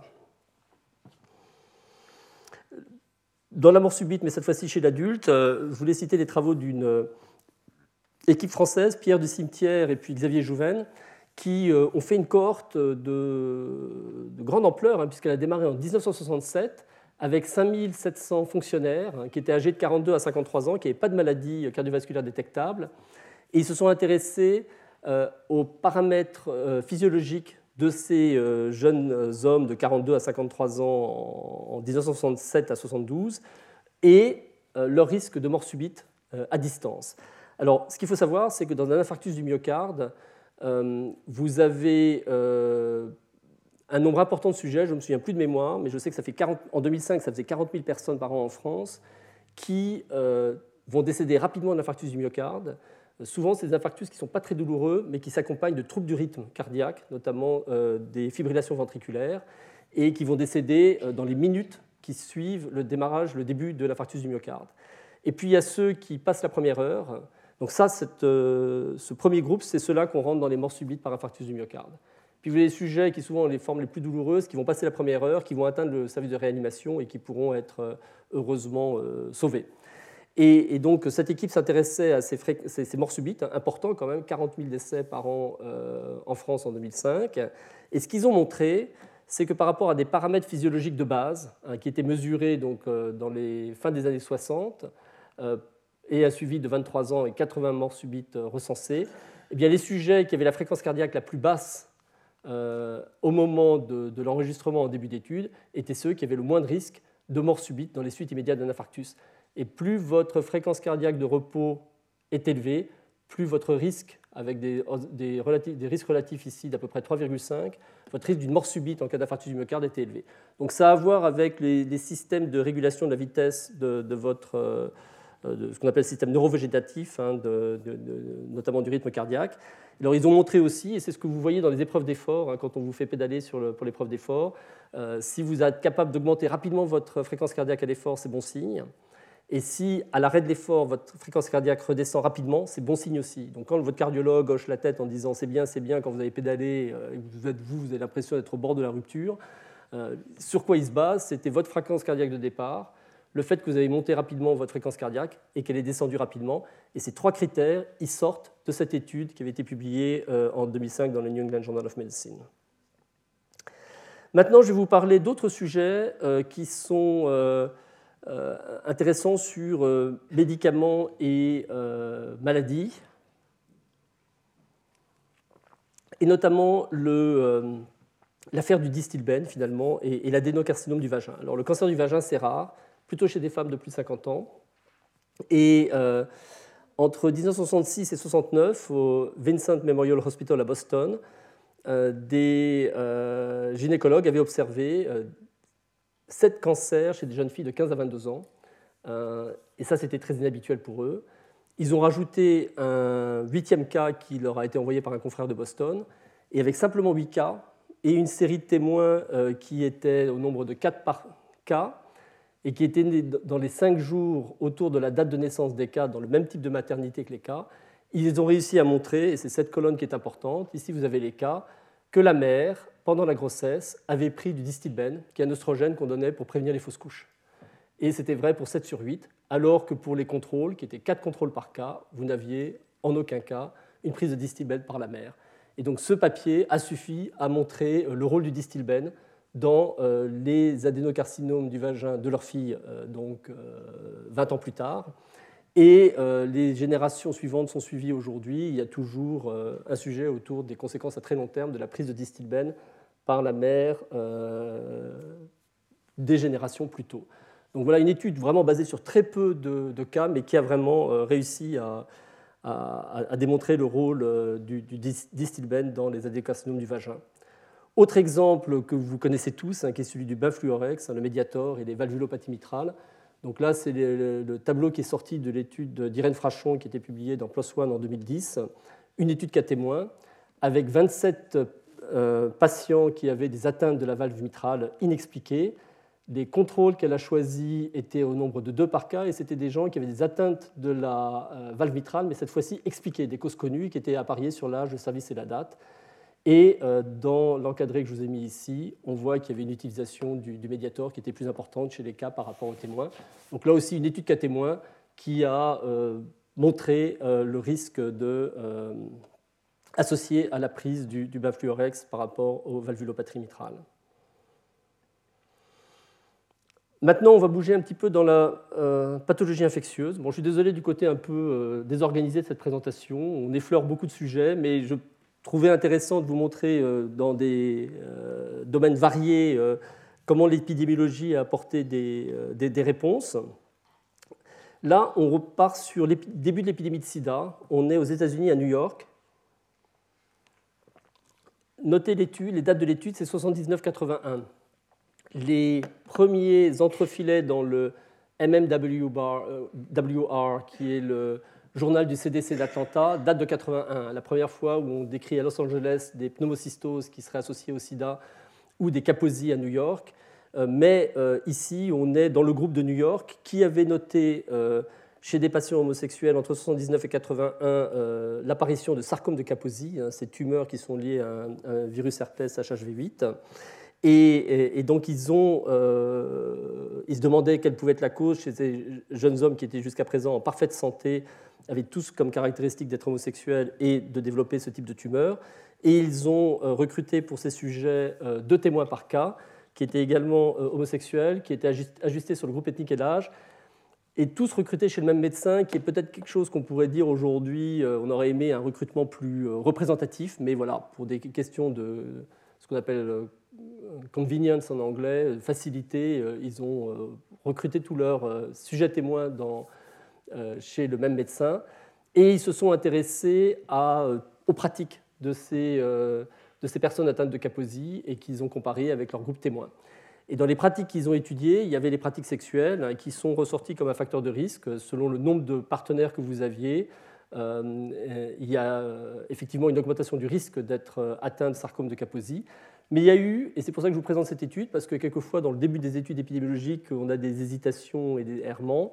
Et euh, la consommation de nitrite d'amyle, euh, qui était un stimulant qui s'appelle, qu'on connaît aussi sous le nom des poppers, euh, qui, avait, qui était utilisé dans, dans, cette même communauté, a été associé, avec une augmentation de risque très importante, à la, la, présence de, de, de, sarcome de Kaposi. Et c'est vrai que ça, c'était dans un modèle euh, multivarié, hein, puisqu'ils disent multiple logistic analysis, donc il prend en compte les effets de confusion possibles entre ces deux euh, variables. Et ça a été effectivement l'objet, au début de l'épidémie de sida, de, discussions sur euh, est-ce que ce n'est pas les produits chimiques contenus dans les nitrites d'amyle qui pourraient être éventuellement associés avec le sida? Ou est-ce que ça ne serait pas un facteur aggravant hein, qui, dans un contexte particulier, peut-être d'une infection virale encore inconnue, déclencherait votre sida? Donc le rôle des poppers a été euh, débattu pendant un à deux ans dans la littérature scientifique et puis a été écarté depuis. C'était un facteur de confusion euh, qui était associé avec le, nombre de partenaires sexuels. Alors, dans les, études marquantes sur le sida euh, récentes, je vais prendre deux essais randomisés pour vous dire qu'on arrive quand même à faire des essais randomisés et, qui sont très convaincants et qui ont un impact important. il y a eu en 2011 une étude de, de qui montre que la, le fait de traiter les gens tôt dans leur infection par le virus du, virus du sida va non seulement ralentir et même leur éviter la progression vers le sida, mais va également diminuer le risque de transmission à leurs partenaires sexuels. Et c'est important parce que, euh, euh, donc, très simplement, hein, en les traitant, vous diminuez leur charge virale. Et quand vous n'avez plus euh, la concentration de, virus dans le sang ou dans le sperme a beaucoup diminué, eh bien, le risque de transmission sexuelle devient très faible. Donc vous protégez les individus par rapport à l'évolution de la maladie, mais vous les empêchez de transmettre également le virus. Et et cette étude, qui a été un grand essai mené sur 9 pays, qui a recruté 1763, alors c'est ce qu'on appelle des couples discordants, il y en a un qui est infecté par le VIH et l'autre ne l'est pas, euh, avec un tirage au sort, décidait de, on vous met sur le traitement VIH tout de suite, même si vous n'aviez pas une indication médicale à être traité. Hein. À cette époque, on attendait encore avant de traiter que vous, soyez plus avancé dans, l'histoire de la maladie on vous met tout de suite sous traitement ou on vous mettra de façon différée sous traitement. C'était l'objet de la randomisation, c'est ce que vous avez ici. Et euh, ce qu'ils ont observé dans le suivi, c'est qu'il y a eu 28 transmissions au sein de ces couples discordants. Donc, le partenaire infecté va infecter, enfin plutôt la personne infectée va infecter son partenaire, euh, mais 27 fois, euh, c'était dans le bras pour lequel la mise sous traitement avait été différée. Et donc, ça montrait que de traiter immédiatement, non seulement vous protège contre l'évolution de la maladie, mais surtout enfin, mais également vous évite de transmettre le virus à votre euh, partenaire sexuel. Et, euh, cette étude donc a été euh, avec des résultats tout à fait spectaculaires que vous voyez ici sur la courbe de survie, au point que ce qu'on appelle le DSMB, c'est le Data Safety and Monitoring Board, a décidé d'interrompre l'essai. Alors quand je vous raconte ces essais randomisés, vous vous dites toujours le tirage au sort, les, par rapport aux, individus qui sont inclus dans cette étude, est-ce qu'on ne va pas pénaliser un groupe par rapport à l'autre sur le tirage au sort? Déjà, quand on décide d'un essai randomisé, au départ, on doit avoir la conviction intime qu'il n'y a pas d'avantage à être dans un groupe ou dans un autre. A posteriori, ça paraît évident, mais avec l'état des connaissances en 2011, ce n'était pas du tout connu. Donc, euh, il y avait suffisamment d'incertitudes sur le sujet pour qu'un tirage au sort soit justifié. En revanche, on met un mécanisme euh, de contrôle au sein même de votre essai randomisé, qui est le Data Safety and Monitoring Board, qui va recevoir les données à intervalles réguliers de votre essai les analyser. Et si ce Data Safety and Monitoring Board se rend compte qu'il euh, y a un groupe qui est pénalisé, soit parce que l'intervention est très efficace et qu'il n'en a pas été, euh, parce qu'il a été tiré au sort dans le mauvais bras, il n'en bénéficie pas, soit parce qu'il peut y avoir des effets indésirables, hein, c'est ce qui peut se passer dans des essais de traitement, etc., le DSMB peut décider d'arrêter l'essai. Et ici, il y avait un résultat tellement spectaculaire en faveur du traitement précoce dans la diminution du risque de transmission que le DSMB a dit euh, arrêtez l'essai et mettez tout le monde sous traitement précoce. On ne peut pas continuer alors qu'on a maintenant la preuve que euh, l'intervention est très efficace. L'autre euh, essai que je voulais vous montrer dans la transmission homosexuelle du VIH cette fois-ci, qui était la prise d'un traitement ténofovir tabine, pardon, FTC, avant et après un acte sexuel, permettrait ou non de protéger contre le risque de transmission. Donc là, il y a eu un essai randomisé qui a été fait, où un groupe, ils étaient presque 200 euh, avant et après un acte sexuel, pouvaient prendre TNF et FTC. Et puis, il y avait un groupe de 200 qui prenait un placebo. Alors, bon, les deux groupes, bien sûr, on les conseille sur les méthodes de prévention, ce que je vous ai tout à l'heure, hein, quand vous participez à ce type d'essai. Mais euh, rapidement, euh, au cours de l'essai, ils se sont rendus compte que la prise simultanée donc, de TDF et FTC avait un effet protecteur contre la transmission du VIH et là encore, le DSMB a décidé d'arrêter l'essai et euh, de faire bénéficier tout le monde de l'intervention puisqu'elle était euh, si efficace. Hein. Donc voilà, sachez que dans ces essais, euh, il y a des mécanismes en place pour les arrêter si on se rend compte que l'intervention soit extrêmement bénéfique et on ne veut pas en priver l'autre groupe, soit au contraire délétère si vous avez notamment des effets indésirables d'un traitement ou d'un vaccin. Alors, euh, pour terminer sur euh, ce premier panorama, euh, je vais vous dire un mot sur le syndrome de choc toxique et les tampons hygiéniques aux États-Unis. Là encore, c'est des médecins qui sont un peu ce qu'on appelle astute clinician dans notre jargon, hein, qui, ont l'œil hein, et qui voient arriver des séries de cas un peu improbables, un peu la même chose que ces cancers du vagin tout à l'heure chez des femmes jeunes, qui là aussi ont été alertés entre 79 et 80 ils étaient à Madison, dans le Wisconsin, et ils ont vu cette femme qui arrivait avec un syndrome de choc toxique. Hein. donc c'est un, choc septique, un effondrement de la tension vasculaire et, un état potentiellement mortel qui coïncidait avec le début de, de leurs règles et qui était hospitalisée à l'hôpital de Madison. Et donc là, ils ont eu l'idée euh, devant ce phénomène tout à fait nouveau, d'écrire à leurs confrères et de leur dire si vous avez été témoin de, cas similaires, etc., pouvez-vous nous les adresser Et euh, on voudrait essayer de comprendre qu'est-ce qui se passe chez ces femmes qui, en début euh, de la période des règles, développent ces, syndromes de choc toxique. Ils ont obtenu 35 cas assez rapidement. Ils ont utilisé dans cette étude cas témoins, trois témoins par cas et apparié sur l'âge. Et ils ont trouvé, et c'est ce que vous avez ici, mais peut-être pas très lisible, qui avait euh, une utilisation plus fréquente de tampons hygiéniques chez les femmes qui euh, faisaient ces syndromes de choc toxique.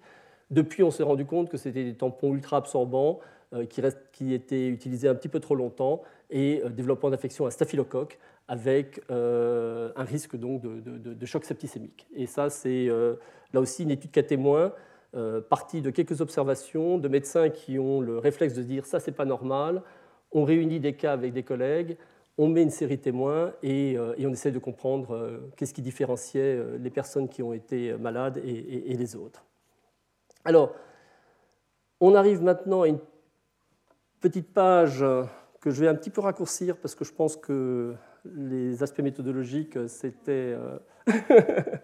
C'est un peu pour vous aussi, hein. je pense que les aspects méthodologiques, vous avez un petit peu souffert au début. Juste vous dire aussi, mettre l'accent sur quelques euh, questionnement de l'épidémiologie, et puis ensuite euh, revenir sur deux, trois exemples pour terminer cette, conférence euh, sur, plus récent, et notamment dans le domaine de, l'environnement et de la santé. Alors, le doute en épidémiologie, il y a eu la période florissante de ces grandes cohortes, la cohorte des infirmières en est un exemple, où ils ont donc 300 000 femmes, enfin 250 000 femmes suivies depuis 40 ans on a tous les questionnaires alimentaires, on a les questionnaires sur euh, contraception, etc. Et on commence à croiser toutes les données et on obtient des résultats toutes les semaines différents euh, sur euh, attention, vous avez mangé ceci, tel risque augmenté telle maladie, vous avez mangé cela, au contraire ça vous protège, etc. Et puis, et puis vous aviez des cohortes comme ça un peu partout dans le monde. Et quand vous commenciez à comparer les résultats d'une cohorte à l'autre, vous vous rendiez compte que ces résultats étaient quelquefois contradictoires.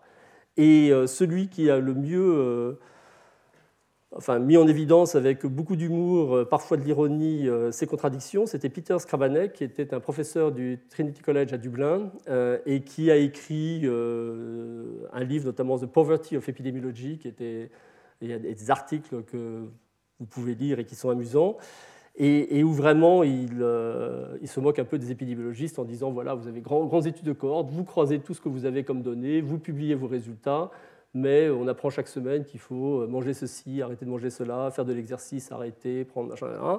Donc, dans les exemples qu'il citait, il y avait euh, l'effet protecteur des tomates contre le cancer du col de l'utérus et l'augmentation du risque de fausse couche chez les femmes enceintes qui fument, mais seulement si elles ont des nausées. Donc il y a toute une série d'exemples comme ça qui donnent euh, et, qui montrent très bien que voilà, quelque chose qui n'allait pas. Et il avait inventé le terme pour les épidémiologistes, il les appelait des euh, risk factorologistes. Hein. C'est des fabricants de facteurs de risque finalement.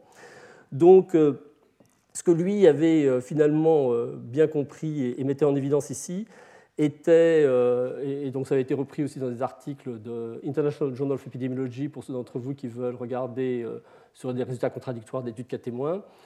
Euh, mais c'est plus Ioannidis, qui est donc un statisticien qui est aujourd'hui à Stanford, qui a, fait un papier en 2005 pour dire, voilà, on... ce que vous observez dans ces études et qui, et qui est vraiment à, l'origine de, toutes ces confusions.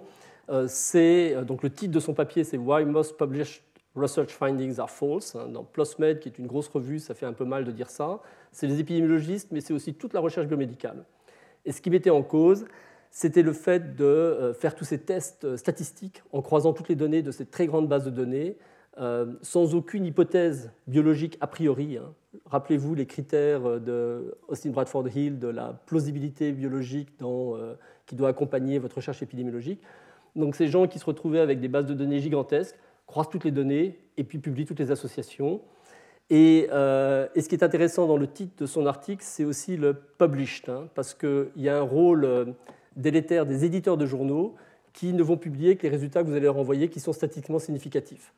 Donc plus vous croisez des tests, plus vous avez des chances d'obtenir des résultats significatifs du fait de fluctuations aléatoires d'échantillonnage. Rappelez-vous ce qu'on a raconté sur la valeur P. Hein. dans 5% des cas, en absence d'association, vous avez un résultat statistiquement significatif si vous mettez votre seuil à 5%. Donc, euh, mais quand vous croisez, euh, quand vous faites 100 tests dans votre papier parce que vous avez 100 questions dans votre questionnaire nutritionnel, bah, vous en aurez peut-être 5 qui vont être statistiquement significatifs simplement du fait de la chance, alors qu'il n'y avait aucune association au départ. Hein. si on part du principe qu'il n'y avait euh, pas d'association dans, dans, la base de données que vous étudiez.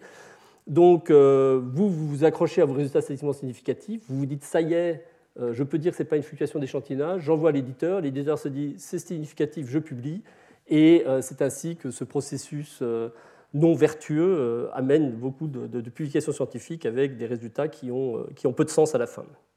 Alors, ce que je vous disais là, hein, en absence d'association, sur 20 couples exposition maladie testés, en moyenne, vous avez un test statistiquement significatif. Hein, c'est ce fameux seuil de 5% qui a été fixé pour prendre en compte les fluctuations aléatoires d'échantillonnage et ces faux positifs de vos études. Ils peuvent être majoritaires si vous commencez à croiser des données euh, très largement dans, vos études sans aucune hypothèse biologique euh, préalable et simplement euh, parce que vous avez un questionnaire avec 100 items mesurés, 5 maladies, je croise tout et je regarde bien ce qui, ressort. Alors, le, phénomène en plus est amplifié, comme je disais, par les journaux médicaux qui publient référencement les, les résultats significatifs. Je vais vous faire une petite démonstration, euh, j'espère qu'elle ne sera pas trop laborieuse, mais euh, juste pour vous montrer un petit peu comment euh, les, choses peuvent se passer. vous, imaginez que vous faites une étude, on a ce qu'on appelle l'hypothèse nulle, c'est l'absence d'association entre exposition et maladie. L'hypothèse alternative, c'est qu'il existe une association. Et les résultats de votre test statistique, valeur P inférieure à 0.005, on dit que le résultat est statistiquement significatif, supérieur à 0.005, on ne peut pas écarter l'hypothèse nulle. Donc, on a finalement un risque alpha qui est celui qu'on accepte sous l'hypothèse nulle de dire que c'est significatif alors que ça ne l'est pas. Il y a le risque bêta qui est, alors qu'il existe une association, euh, bah, vous n'êtes pas en mesure de la montrer, vous n'avez pas assez de puissance statistique pour la montrer. En revanche, euh, votre puissance détermine votre capacité à démontrer les résultats significatifs quand euh, il y a une vraie association. Et là, vous avez des frais négatifs. Où est-ce que ça m'amène tout ça? Imaginez que vous faites une étude vous avez un questionnaire avec 150 items, par exemple un questionnaire nutritionnel. Donc je vais interroger les gens sur 150 items de euh, leur consommation de nourriture chaque jour, euh, entre euh, les yaourts, les laitages, les légumes, les fruits, la viande, etc. Vous pouvez imaginer 150 items. Et il existe, en fait, dans les associations que vous allez tester, il y en a 10 qui sont réelles, qui correspondent à des vraies associations. Ça, vous ne le savez pas au départ mais sur les 150 associations que vous allez regarder entre nutrition et un cancer, par exemple, il y en a 10 qui sont réelles, ça peut être viande rouge et, cancer du côlon, comme on l'a vu. Et puis il y a 140 tests que vous allez faire qui correspondent à des associations qui n'existent pas. Il n'y a pas d'association, en fait, euh, réellement. Et euh, vous, parce que vous avez fixé votre risque alpha à 5%, euh, dans 140 cas où il n'y a pas d'association, dans 5% des cas, c'est-à-dire 7 fois, vous allez trouver une association qui est significative, votre P va être inférieur à 0.05 alors qu'il n'y a pas d'association. Votre puissance statistique, on la fixe typiquement à 80%, et donc ça veut dire que quand vous avez 10 vraies associations dans votre base de données, 8 fois sur 10, vous aurez la puissance statistique de, la documenter. Hein. Donc vous répondrez, vous aurez un résultat significatif 8 fois sur 10 quand vous aviez une vraie association. Vous pouvez compléter le tableau. Qu'est-ce que vous observez? Vous, en tant qu'investigateur, vous ne savez pas où sont les vraies associations et où il n'y a pas d'association. Ça, c'est euh, ce qui vous échappe. Ce que vous, vous observez, c'est tous les tests que vous avez faits. Vous en avez fait 150, et puis vous allez en avoir 15 qui vont être statistiquement significatifs et 135 qui ne le sont pas. Et vous, ce qui vous intéresse, c'est vos résultats significatifs. Et dans l'exemple que je viens de vous donner ici, quand vous avez un test statistiquement significatif, vous dites qu'il y a une vraie association, en fait, seulement 8 fois sur 15, donc à peu près 50% des cas, ça correspondait à une vraie association. Et la moitié des résultats que vous aviez statistiquement significatifs, en fait, ne correspondaient pas à une vraie association. Donc c'est tout ça le problème de euh, ces euh, tests multiples quand vous croisez tout. Euh, les résultats significatifs, la seule porte d'entrée que vous avez, vous, c'est est-ce que je suis significatif ou pas? Et eh bien, Dans ce cas de figure, vous avez, dans la moitié des cas seulement, vous étiez réellement significatif. Et plus vous mettez des fausses, vous, allez faire des tests, plus vous augmenterez des situations où il n'y a pas d'association, plus ce chiffre-là va augmenter et plus ce qu'on appelle votre valeur prédictive positive d'un résultat significatif va diminuer. Donc plus vous faites des tests à l'aveugle et vous croisez, plus vous allez sortir des associations que vous, vous voyez comme statistiquement significatives alors qu'elles ne le sont pas. Et euh, pour terminer sur ce chapitre, euh, un papier intéressant qui a été fait dans la suite de celui qu'avait fait Ioannidis, qui montre que quand vous répétez des études, eh bien, la valeur prédictive des résultats que vous avez qui sont statistiquement significatifs va augmenter. Donc, dans un cas de figure où vous testeriez à peu près, euh, on va dire que dans votre test que vous faites, il y a à peu près une sur 26 en fait euh, des hypothèses que vous testez qui est une vraie association. Si vous, avez, si vous faites 10 études et si vous en avez une de positive, la valeur prédictive positive de votre résultat est de 10%. Mais si sur vos 10 études, il y en a deux qui vous sortent un résultat euh, statistiquement significatif, la valeur prédictive de ce résultat devient supérieure à 30%. Et si vous en faites 3, euh, vous atteignez 80%. Donc quand on dit qu'il est intéressant de répéter les études, c'est d'une part intéressant parce que ça vous donne trois investigateurs, trois contextes différents qui retrouvent les mêmes résultats et les probabilités de bien répéter de la même façon dans les trois contextes sont quand même plus faibles. Mais aussi, si trois études sur dix vont vous donner un résultat statistiquement significatif, la valeur prédictive positive que ce résultat corresponde à une vraie association est bien meilleure. Et donc ça, c'était quand même intéressant. Alors pour en finir avec ces histoires de, de, de, valeur P, etc., dans les solutions proposées, on demande de mieux spécifier les hypothèses que vous allez tester. On va ajuster ce seuil que l'on utilise pour dire que c'est significatif ou pas, qui était de 5% au nombre de tests que vous allez faire. Pour vous dire, dans la génomique, où ils font des millions de tests, le seuil a été baissé à 5 fois 10 puissance moins 8. Bon, ce n'est qu'un extrême, mais c'est simplement pour dire qu'on peut prendre en compte le, seuil qu'on utilise pour dire que vous êtes significatif. Importance de prendre en compte l'amplitude de l'effet euh, retrouvé, son intervalle de confiance. Encourager les, éditeurs à publier des résultats qui sont euh, dits négatifs quand les études ont une bonne puissance. Hein. C'est important qu'on ne vous dise pas simplement quand ça ne va pas, mais qu'on vous dise aussi quand ça va bien. Quand vous avez un résultat qui montre qu'il n'y a aucun effet, euh, si l'étude est de qualité avec une taille, une puissance statistique suffisante pour montrer des effets faibles, publiez cette étude parce que vous pourrez dire il n'y a pas de risque associé avec telle euh, exposition dans une certaine limite, et puis répéter les études.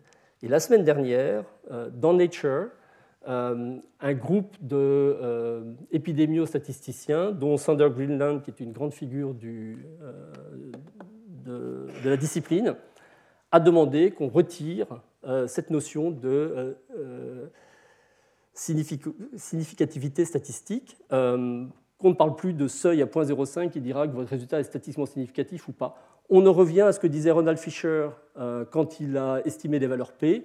Il disait donnez votre résultat de valeur P, dites si vous avez trouvé une valeur P à 0.02, à 0.10, à 0.25, et ça s'interprète dans le contexte général de votre étude. Ça vous dit simplement la probabilité, en absence d'association, d'avoir un résultat au moins aussi extrême que celui que vous avez trouvé simplement du fait des variations aléatoires d'échantillonnage. Et c'est comme ça que vous l'interprétez. Mais il n'y a pas un seuil cut-off qui dit c'est significatif ou ça l'est pas, ça n'a pas de sens. Donc ça, c'est l'aboutissement de polémiques dans les journaux scientifiques depuis une dizaine d'années. Eux disent carrément, euh, vous mettez euh, la statistical significance au grenier. Et euh, on revient à ce que ça aurait dû être, ce que fait Ronald Fisher demandait. C'est un indicateur, comme un autre, d'un résultat d'étude. Vous l'interprétez dans son contexte. Alors, je passe sur cet exemple qui a d'intérêt, je vais aller sur celui-ci qui est, euh, pour vous, dans les limites de l'épidémiologie, qui, est, euh, qui, est plus, euh, qui a été une autre controverse importante et qui concerne le traitement hormonal en post-ménopause. Donc vous savez que notamment pour la prévention de l'ostéoporose et pour soulager aussi les symptômes de la ménopause, il était proposé des traitements à base d'oestrogène et de progestérone. Et dans l'accord des infirmières américaines, ils ont pu étudier les effets de ces traitements également sur le risque de cancer et euh, les maladies cardiovasculaires. Ce qu'ils ont retrouvé, c'est que les femmes qui prenaient ces traitements euh, étaient à risque augmenté de, là c'est les current users, plus de 5 ans, ça c'est les current users, moins de 5 ans, et c'est ceux qui n'utilisent pas, qui sont la catégorie de référence, et que vous voyez selon les catégories d'âge, le risque de cancer du sein augmente pour les femmes qui utilisaient ces traitements d'œstrogène et progestérone. Ils ont également regardé le risque de maladie coronarienne. Et là, ils ont trouvé en revanche que pour chez les femmes qui utilisent œstrogène et progestérone, vous aviez une protection qui était associée à ce traitement postménopausique contre le risque cardiovasculaire. Donc des effets qui vont dans les deux sens. Dans un cas, les femmes qui utilisent euh, ces traitements sont à plus grand risque de cancer du sein, mais elles sont mieux protégées contre le risque cardiovasculaire, et donc la balance entre coût-bénéfice n'était pas évidente à faire. Et euh, cette question, qui était une question vraiment euh, majeure sur l'utilisation de ces traitements postménopausiques, a finalement été résolue par un essai randomisé euh, qui a eu lieu aux États-Unis, euh, qui s'appelait le Women's Health Initiative, et qui était publié en 2002, où là, ils ont montré, à partir de 16 000 femmes de 50 à 79 ans sur 40 centres qui ont été tirées au sort pour traitement œstrogène-progestérone versus placebo, euh, les différents risques. Alors, c'est trop petit sur là et c'est trop petit sur mon écran aussi. Alors, on va dire que ça, c'est maladie coronarienne. Et ce qu'on observe, c'est qu'à l'inverse que ce qui avait été vu dans l'étude de corps des infirmières, il y avait un risque augmenté, le placebo est en caractère euh, gras, il y avait un risque augmenté de maladie coronarienne chez les femmes qui prenaient ces traitements euh, postménopausiques. Il y avait également un risque augmenté d'accident vasculaire cérébral, un risque augmenté d'embolie pulmonaire, il y avait euh, un risque augmenté de cancer du sein, en revanche, un risque légèrement diminué de cancer du côlon. Et puis le dernier, je ne m'en souviens plus et je ne peux pas le lire. Donc vous regarderez la publication. Mais à la fin, il y en a peut-être qui ont meilleure vue que moi. Fracture de hanche, c'était bien parce qu'on donnait ces traitements pour prévenir les fractures de hanche et l'ostéoporose. Donc je, je confirme. Et, euh, et, donc ce que cet essai randomisé, et là encore on est d'un niveau de preuve qui est suffisant, hein, qui, devient bien meilleur puisqu'on est sur un essai randomisé, montrait, c'est qu'à l'inverse de ce qui avait été vu dans la cohorte des infirmières, eh bien, le risque cardiovasculaire était augmenté chez les femmes qui prenaient ces traitements et non pas diminué. L'explication est venue un peu plus tard euh, d'une ce qu'on appelle des méta-analyses, où vous regroupez toutes les études et vous regardez un petit peu comment euh, les, des résultats groupés sur, sur plusieurs études. Euh, ce qu'on a observé, c'est que les études des Nurse Health Study, vous l'avez ici avec Francine Grandstein, euh, n'avait pas ajusté sur le statut socio-économique des femmes euh, dans les études de cohorte. Et toutes les études qui n'ajustaient pas sur le statut socio-économique montraient un risque diminué cardiovasculaire avec les hormones euh, pour postménopausique, alors que quand vous ajustiez sur le statut socio-économique, vous n'avez plus d'effet contre le risque cardiovasculaire.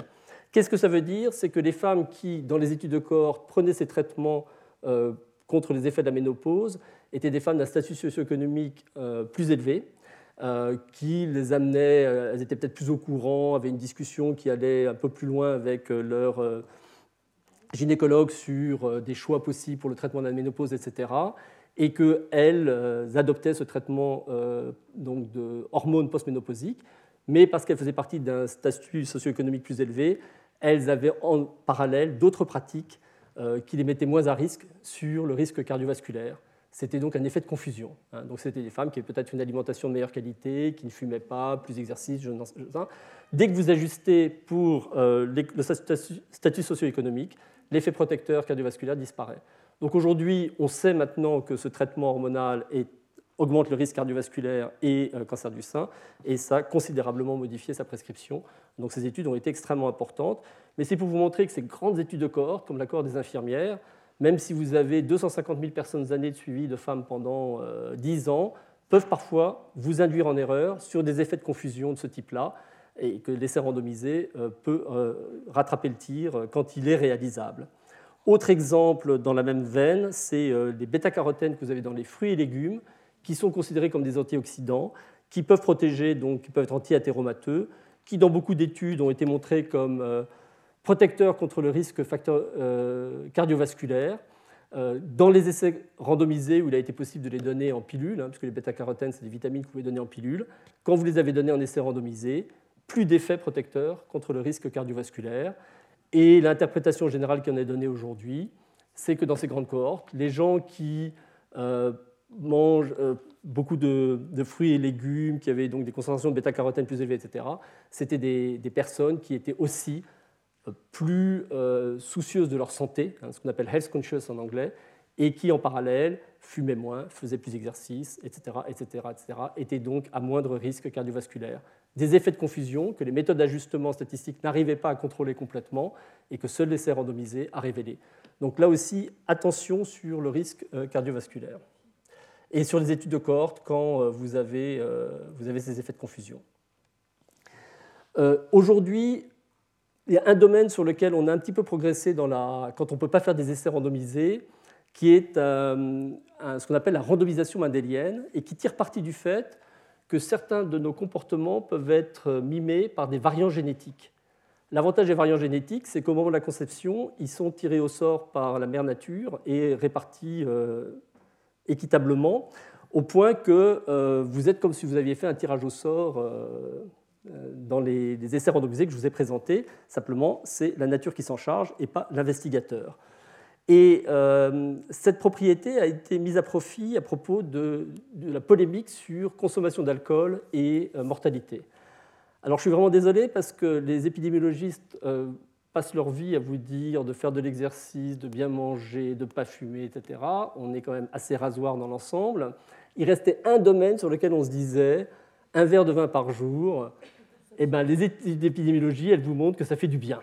Et effectivement, les grandes cohortes en épidémiologie vous montrent qu'un verre par jour, ici vous avez la consommation d'alcool, euh, donc ça c'est hebdomadaire, mais ça, ça correspondrait à peu près à un verre par jour, par rapport à la mortalité toute cause, aux causes associées à l'alcool, aux maladies coronariennes, etc., vous avez cette courbe qu'on appelle une courbe en, J, où les sujets qui ne boivent pas du tout ont une mortalité un peu supérieure des sujets qui boivent un verre par jour, et puis après ça se gâte quand vous buvez plus. Et donc voilà, c'était le petit domaine préservé. D'ailleurs, si c'est un vin de Bordeaux, c'est meilleur. Et euh, c'est une justification que j'ai longtemps utilisée, et je ne vous dirai pas si j'ai changé mes comportements depuis. Mais euh, comment ça pouvait s'expliquer? Alors, soit l'alcool a effectivement un effet bénéfique, et là on trouve toujours un modèle biologique pour vous dire que ça peut avoir un effet euh, anti-athéromateux, c'est très bien. Donc ça explique pourquoi un verre d'alcool par jour a un effet bénéfique sur la mortalité.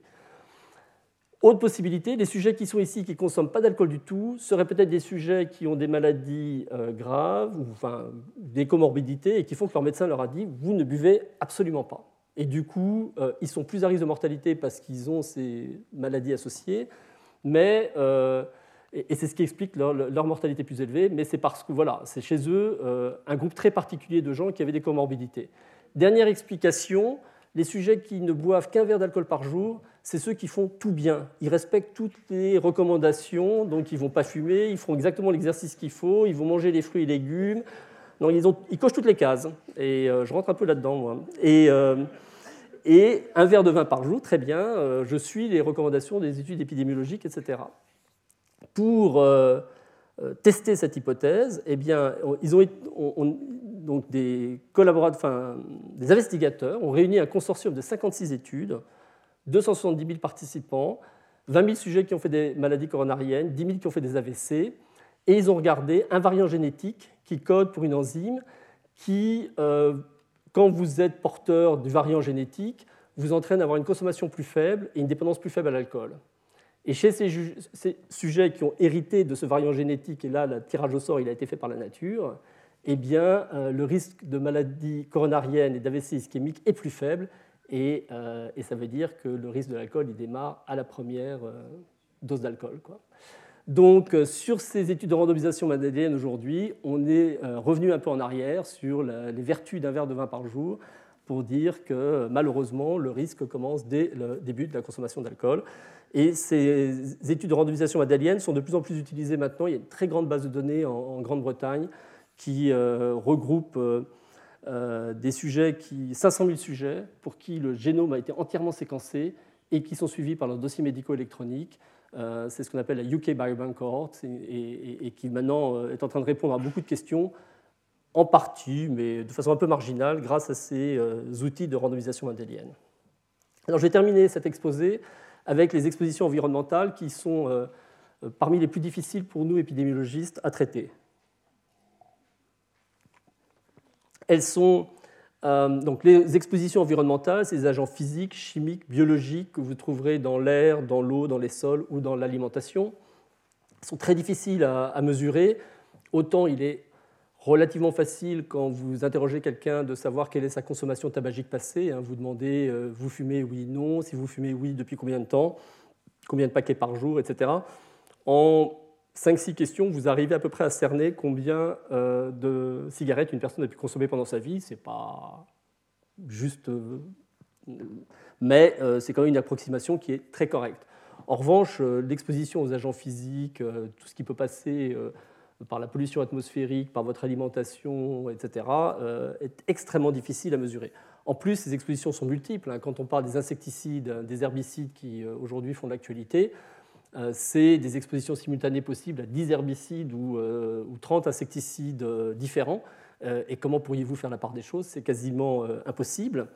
Il y a quelquefois des effets synergiques entre ces polluants qui peuvent augmenter leur effet quand ils sont présents conjointement ou au contraire euh, euh, avoir des antagonismes et diminuer leur effet. Il y a une latence de l'effet entre le moment où vous êtes exposé et le moment où les effets vont se réaliser. Euh, si on parle de cancer, c'est plutôt 20 ans que 3 ans.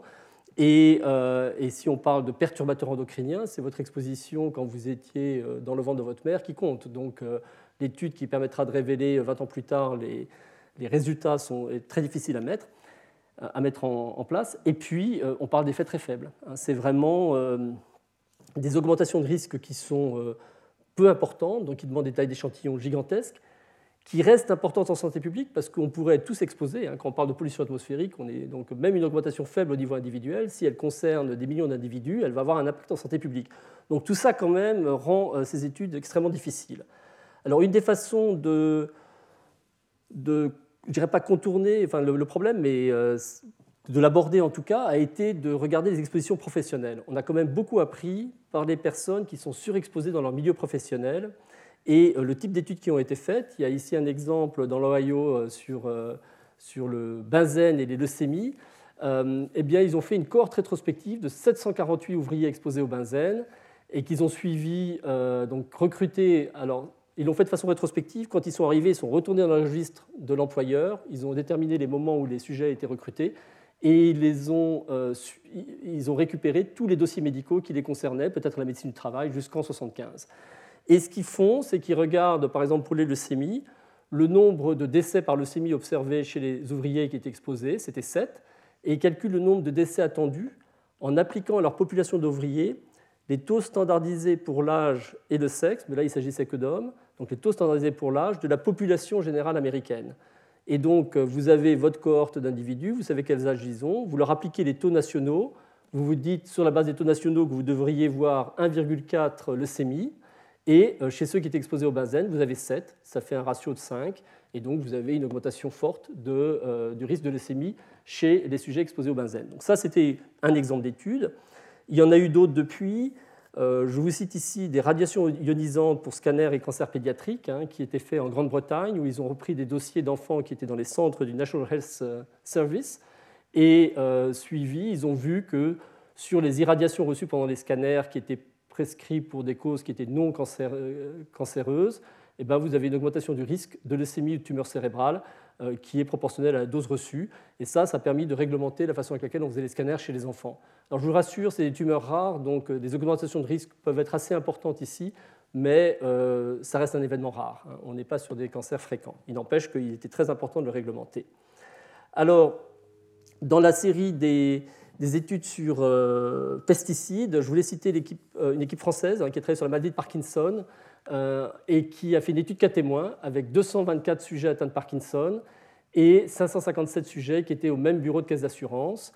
Euh, à qui ils ont administré euh, des euh, autoquestionnaires, puis ils sont allés vérifier avec le médecin de la caisse, visiter les fermes. Donc ils ont vraiment fait un travail sur l'exposition aux pesticides importants et ils ont montré une relation qui aujourd'hui est acceptée et établie entre maladie Parkinson et exposition aux pesticides. Hein. Donc vous voyez ici, pour ceux qui n'étaient pas exposés par rapport à ceux qui étaient exposés moins que la médiane et plus que la médiane, l'augmentation du risque de, de, Parkinson et, qui donc ici est bien, euh, bien démontré. Euh, sujet d'actualité extrêmement brûlant euh, qui est celui du glyphosate, hein, dont vous avez tous entendu parler, glyphosate et cancer. Là-dessus, là encore, c'est dans les sujets exposés qu'on trouvera les, meilleures données. Il y a trois grandes cohortes qui sont en cours. Je vous montre les premiers résultats sur lesquels on était basé. et il y a 15 jours, il y a une nouvelle publication que je vais vous présenter. Mais Jusqu'à aujourd'hui, il y avait eu cinq études cas témoins qui associaient le glyphosate avec des lymphomes non-hodgkiniens. En parallèle, il y avait aux États-Unis une très grande cohorte qui est suivie par le NIH, 50 000 agriculteurs, qui était suivie euh, depuis 1993-97 euh, et chez qui ils avaient un questionnaire sur l'utilisation du glyphosate euh, et pour lesquels 7290 cancers avaient été diagnostiqués. Et quand vous regardez l'ensemble du papier qui a été publié l'année dernière, par rapport au cancer ou par rapport au lymphome non-hodgkinien, il n'y a absolument aucun aucune augmentation de risque dans le papier de la Agricultural Health Study américaine. Hein. Il y avait 10 000 sujets qui n'avaient jamais été exposés au glyphosate, et les 40 000 restants étaient exposés à des degrés différents. Et là, vraiment absolument rien. Et, euh, là, il y a 15 jours à peu près, un papier est sorti mettant ensemble trois cohortes, une cohorte française, une cohorte norvégienne et, une cohorte et toujours la même cohorte américaine. Donc vous voyez qu'on est à des effectifs quand même très importants. Ça, c'est les personnes années cumulées par l'ensemble de ces individus. Ils ont regardé des pesticides, des ingrédients actifs, etc. Sur non-hodgkinien, qui était celui qui avait été détecté par les euh, études cas témoins, on ne retrouve rien. Mais si on prend un sous-type de lymphome non-hodgkinien, qui est le lymphome diffus à grande cellule B, la cohorte euh, norvégienne retrouve une association que ne retrouve pas la cohorte française ou américaine, mais quand on fait une méta-analyse des trois, les trois résultats sont dits compatibles, il y a une augmentation de risque qui est à la limite de, euh, des fameux 5% de la significativité statistique. Juste pour vous dire que, voilà, après, quand on regarde le nombre de comparaisons qui sont faites, euh, on peut s'interroger sur un résultat isolé à la limite de la significativité. Dans le même papier, vous verrez d'ailleurs qu'il y a deux effets protecteurs. Hein. Il y a des insecticides qui ont des effets protecteurs contre des cancers. Il y a cinq effets en fait, qui sont euh, révélés par le papier. Donc ça va un peu dans les deux sens. Mais là, c'est vraiment les, je dirais, les papiers les plus solides dont on dispose aujourd'hui sur le glyphosate. Donc si vous aviez à, vous, intéresser au sujet, lisez ces papiers, euh, vous aurez euh, aujourd'hui, d'un point de vue scientifique, ce qui, chez l'homme, euh, nous paraît le mieux documenté. Après, il y a les études animales, hein, il y a la génotoxicité des études animales, où là, il y a effectivement des effets nets qui ont été observés, ce qui explique pourquoi le cirque a mis en cancérigène probable le glyphosate. Les agences européennes ne l'ont pas fait, mais, c'est important de retourner à ces papiers et j'espère qu'avec les éléments d'épidémiologie que je vous ai donnés, vous serez en mesure d'avoir un peu de recul et de lire et de comprendre les, euh, ce type de, de, publication. Dans les trois minutes qui me restent, je vais terminer. je le dis ça parce que j'ai un avion à prendre et je serais quand même très embêté de le rater. Mais des études importantes sur pollution de l'air et mortalité, la première étude emblématique est venue aux États-Unis, euh, c'était la Six City Studies, euh, qui a suivi une cohorte de 8000 hommes adultes dans civils américaines et qui a montré un excès de mortalité sur cancer du poumon et risque cardiovasculaire, enfin effet cardiovasculaire, et notamment avec les particules fines. Euh, vous avez ici les civils et la relation très nette entre la concentration de particules fines et le décès. Et là, on est sur une étude individuelle, hein, ajustée pour d'autres facteurs de risque. Et il y a une autre étude que je voulais vous signaler qui est tirée de la cohorte des infirmières américaines dont je vous parlais euh, au début de cet exposé, et où ils ont utilisé les données mesurées pour les particules à 2,5 sur l'ensemble du territoire américain, et vous avez ici les concentrations entre 1999 et 2007, et les ont rattachées à chacune des infirmières euh, selon son lieu de vie, de résidence. Eh bien, la pollution telle qu'elle était mesurée sur une échelle de 6 km pendant cette période lui était rapportée et vous avez une augmentation euh, de mortalité de toute cause qui est associée à la concentration des particules de 0,5, euh, qui est assez solide là-dessus, et c'est ajusté pour les autres causes de mortalité. Donc ça, c'est les deux papiers sur euh, pollution, particules fines et mortalité qui sont quand même très convaincants, parce que c'est des études individuelles avec, avec ajustement, mais on a vu que ça ne suffisait pas à répondre à toutes les questions. Enfin, quand même, là, on a. On a. Et c'est un peu à partir de ces augmentations de risque que sont estimées aujourd'hui les mortalités associées euh, à la pollution atmosphérique. Les chiffres qui ont été publiés récemment en France, euh, que je ne veux pas citer de mémoire parce que je ne veux pas euh, vous donner de, chiffres faux, mais que vous retrouverez très facilement dans la presse, sont tirés d'extrapolations d'études du même type qui ont été faites aussi en Europe et en France, et sur les risques individuels et l'augmentation de risques selon l'endroit où vous habitez, et eh bien, vous permet d'estimer la mortalité associée. Alors, je termine avec trois diapos qui sont euh, plus générales. Hein. Une que j'avais montrée pendant la leçon inaugurale sur l'espérance de vie à 35 ans par sexe pour cadres et ouvriers en France métropolitaine, qui est intéressante parce qu'elle montre qu'au-delà de tout ce qu'on a pu raconter, il y a d'autres éléments dans les déterminants de la santé qu'il est important de prendre en compte et que le statut socio-économique est un, est un, déterminant important. Et quand on regarde ces chiffres, on voit que l'espérance de vie à 35 ans, c'est-à-dire le nombre d'années de vie qui reste une fois que vous avez atteint l'âge de 35 ans, eh bien, est de 53 ans pour des femmes cadres, mais de seulement 49,8 pour des femmes ouvrières, et de 49 ans pour les hommes cadres, et seulement 42,6 pour les hommes ouvriers. Donc vous voyez qu'il y a, et c'est vrai sur euh, une période longue, et, ces écarts ne diminuent pas. Hein, si on regarde là, on ne voit pas d'amélioration. Toujours un écart qui est lié à euh, votre statut euh, socio-économique dans votre espérance de vie que euh, euh qui euh, avait fait au début du XIXe siècle une, analyse de la mortalité à Paris selon les impôts que vous payez, avait trouvé une corrélation forte entre votre mortalité et, et les impôts que vous payez, qui était un reflet de votre richesse. Donc finalement, rien de très nouveau ici. Et la dernière diapositive que je vous présente, qui est un, un petit clin d'œil, est une étude qui a été faite par des économistes, mais qui aurait pu être des épidémiologistes, sur la longévité euh, des prix Nobel, avec comme groupe de comparaison les sujets qui ont été nominés, mais qui n'ont pas obtenu le prix Nobel et qui sont du même âge. Donc, même âge, même sexe, vous avez été nominé, mais vous n'avez pas euh, eu le prix Nobel, versus vous avez eu le prix Nobel. Et bien, si vous avez eu le prix Nobel, en plus de la notoriété, vous gagnez 1,4 années de vie, ce qui est quand même pas mal. Alors, je n'ai pas ces statistiques pour les professeurs du Collège de France. Je vais leur demander s'ils euh, seraient intéressés d'essayer de, retrouver tout ça. Voilà, je vous remercie. Et euh, c'est le dernier cours pour euh, cette chaire annuelle. Il y aura un colloque en mai sur épidémiologie à l'ère des big data. Alors, vous êtes tous bienvenus. Je vous mets simplement un petit peu en garde sur le matin qui va être dédié pour quelques présentations à des méthodes statistiques où on fait venir des statisticiens euh, très chevronnés qui vont discuter sur des aspects extrêmement euh, techniques, hein, comme je le disais. Euh, mais vous le verrez sur les intitulés des exposés, ça apparaîtra très vite. Et en revanche, l'après-midi, on abordera la question des big data sur des questions de société, hein, beaucoup plus générales, donc, euh, je voulais juste vous mettre en garde pour que vous ne vous retrouviez pas ici en vous disant mais qu'est-ce que je fais là euh, sur deux présentations très techniques qui auront lieu le matin. Le reste, en revanche, euh, est destiné à, l'ensemble de vous et je vous remercie pour votre attention. Au revoir. Retrouvez tous les contenus du Collège de France sur www.colège-2-france.fr.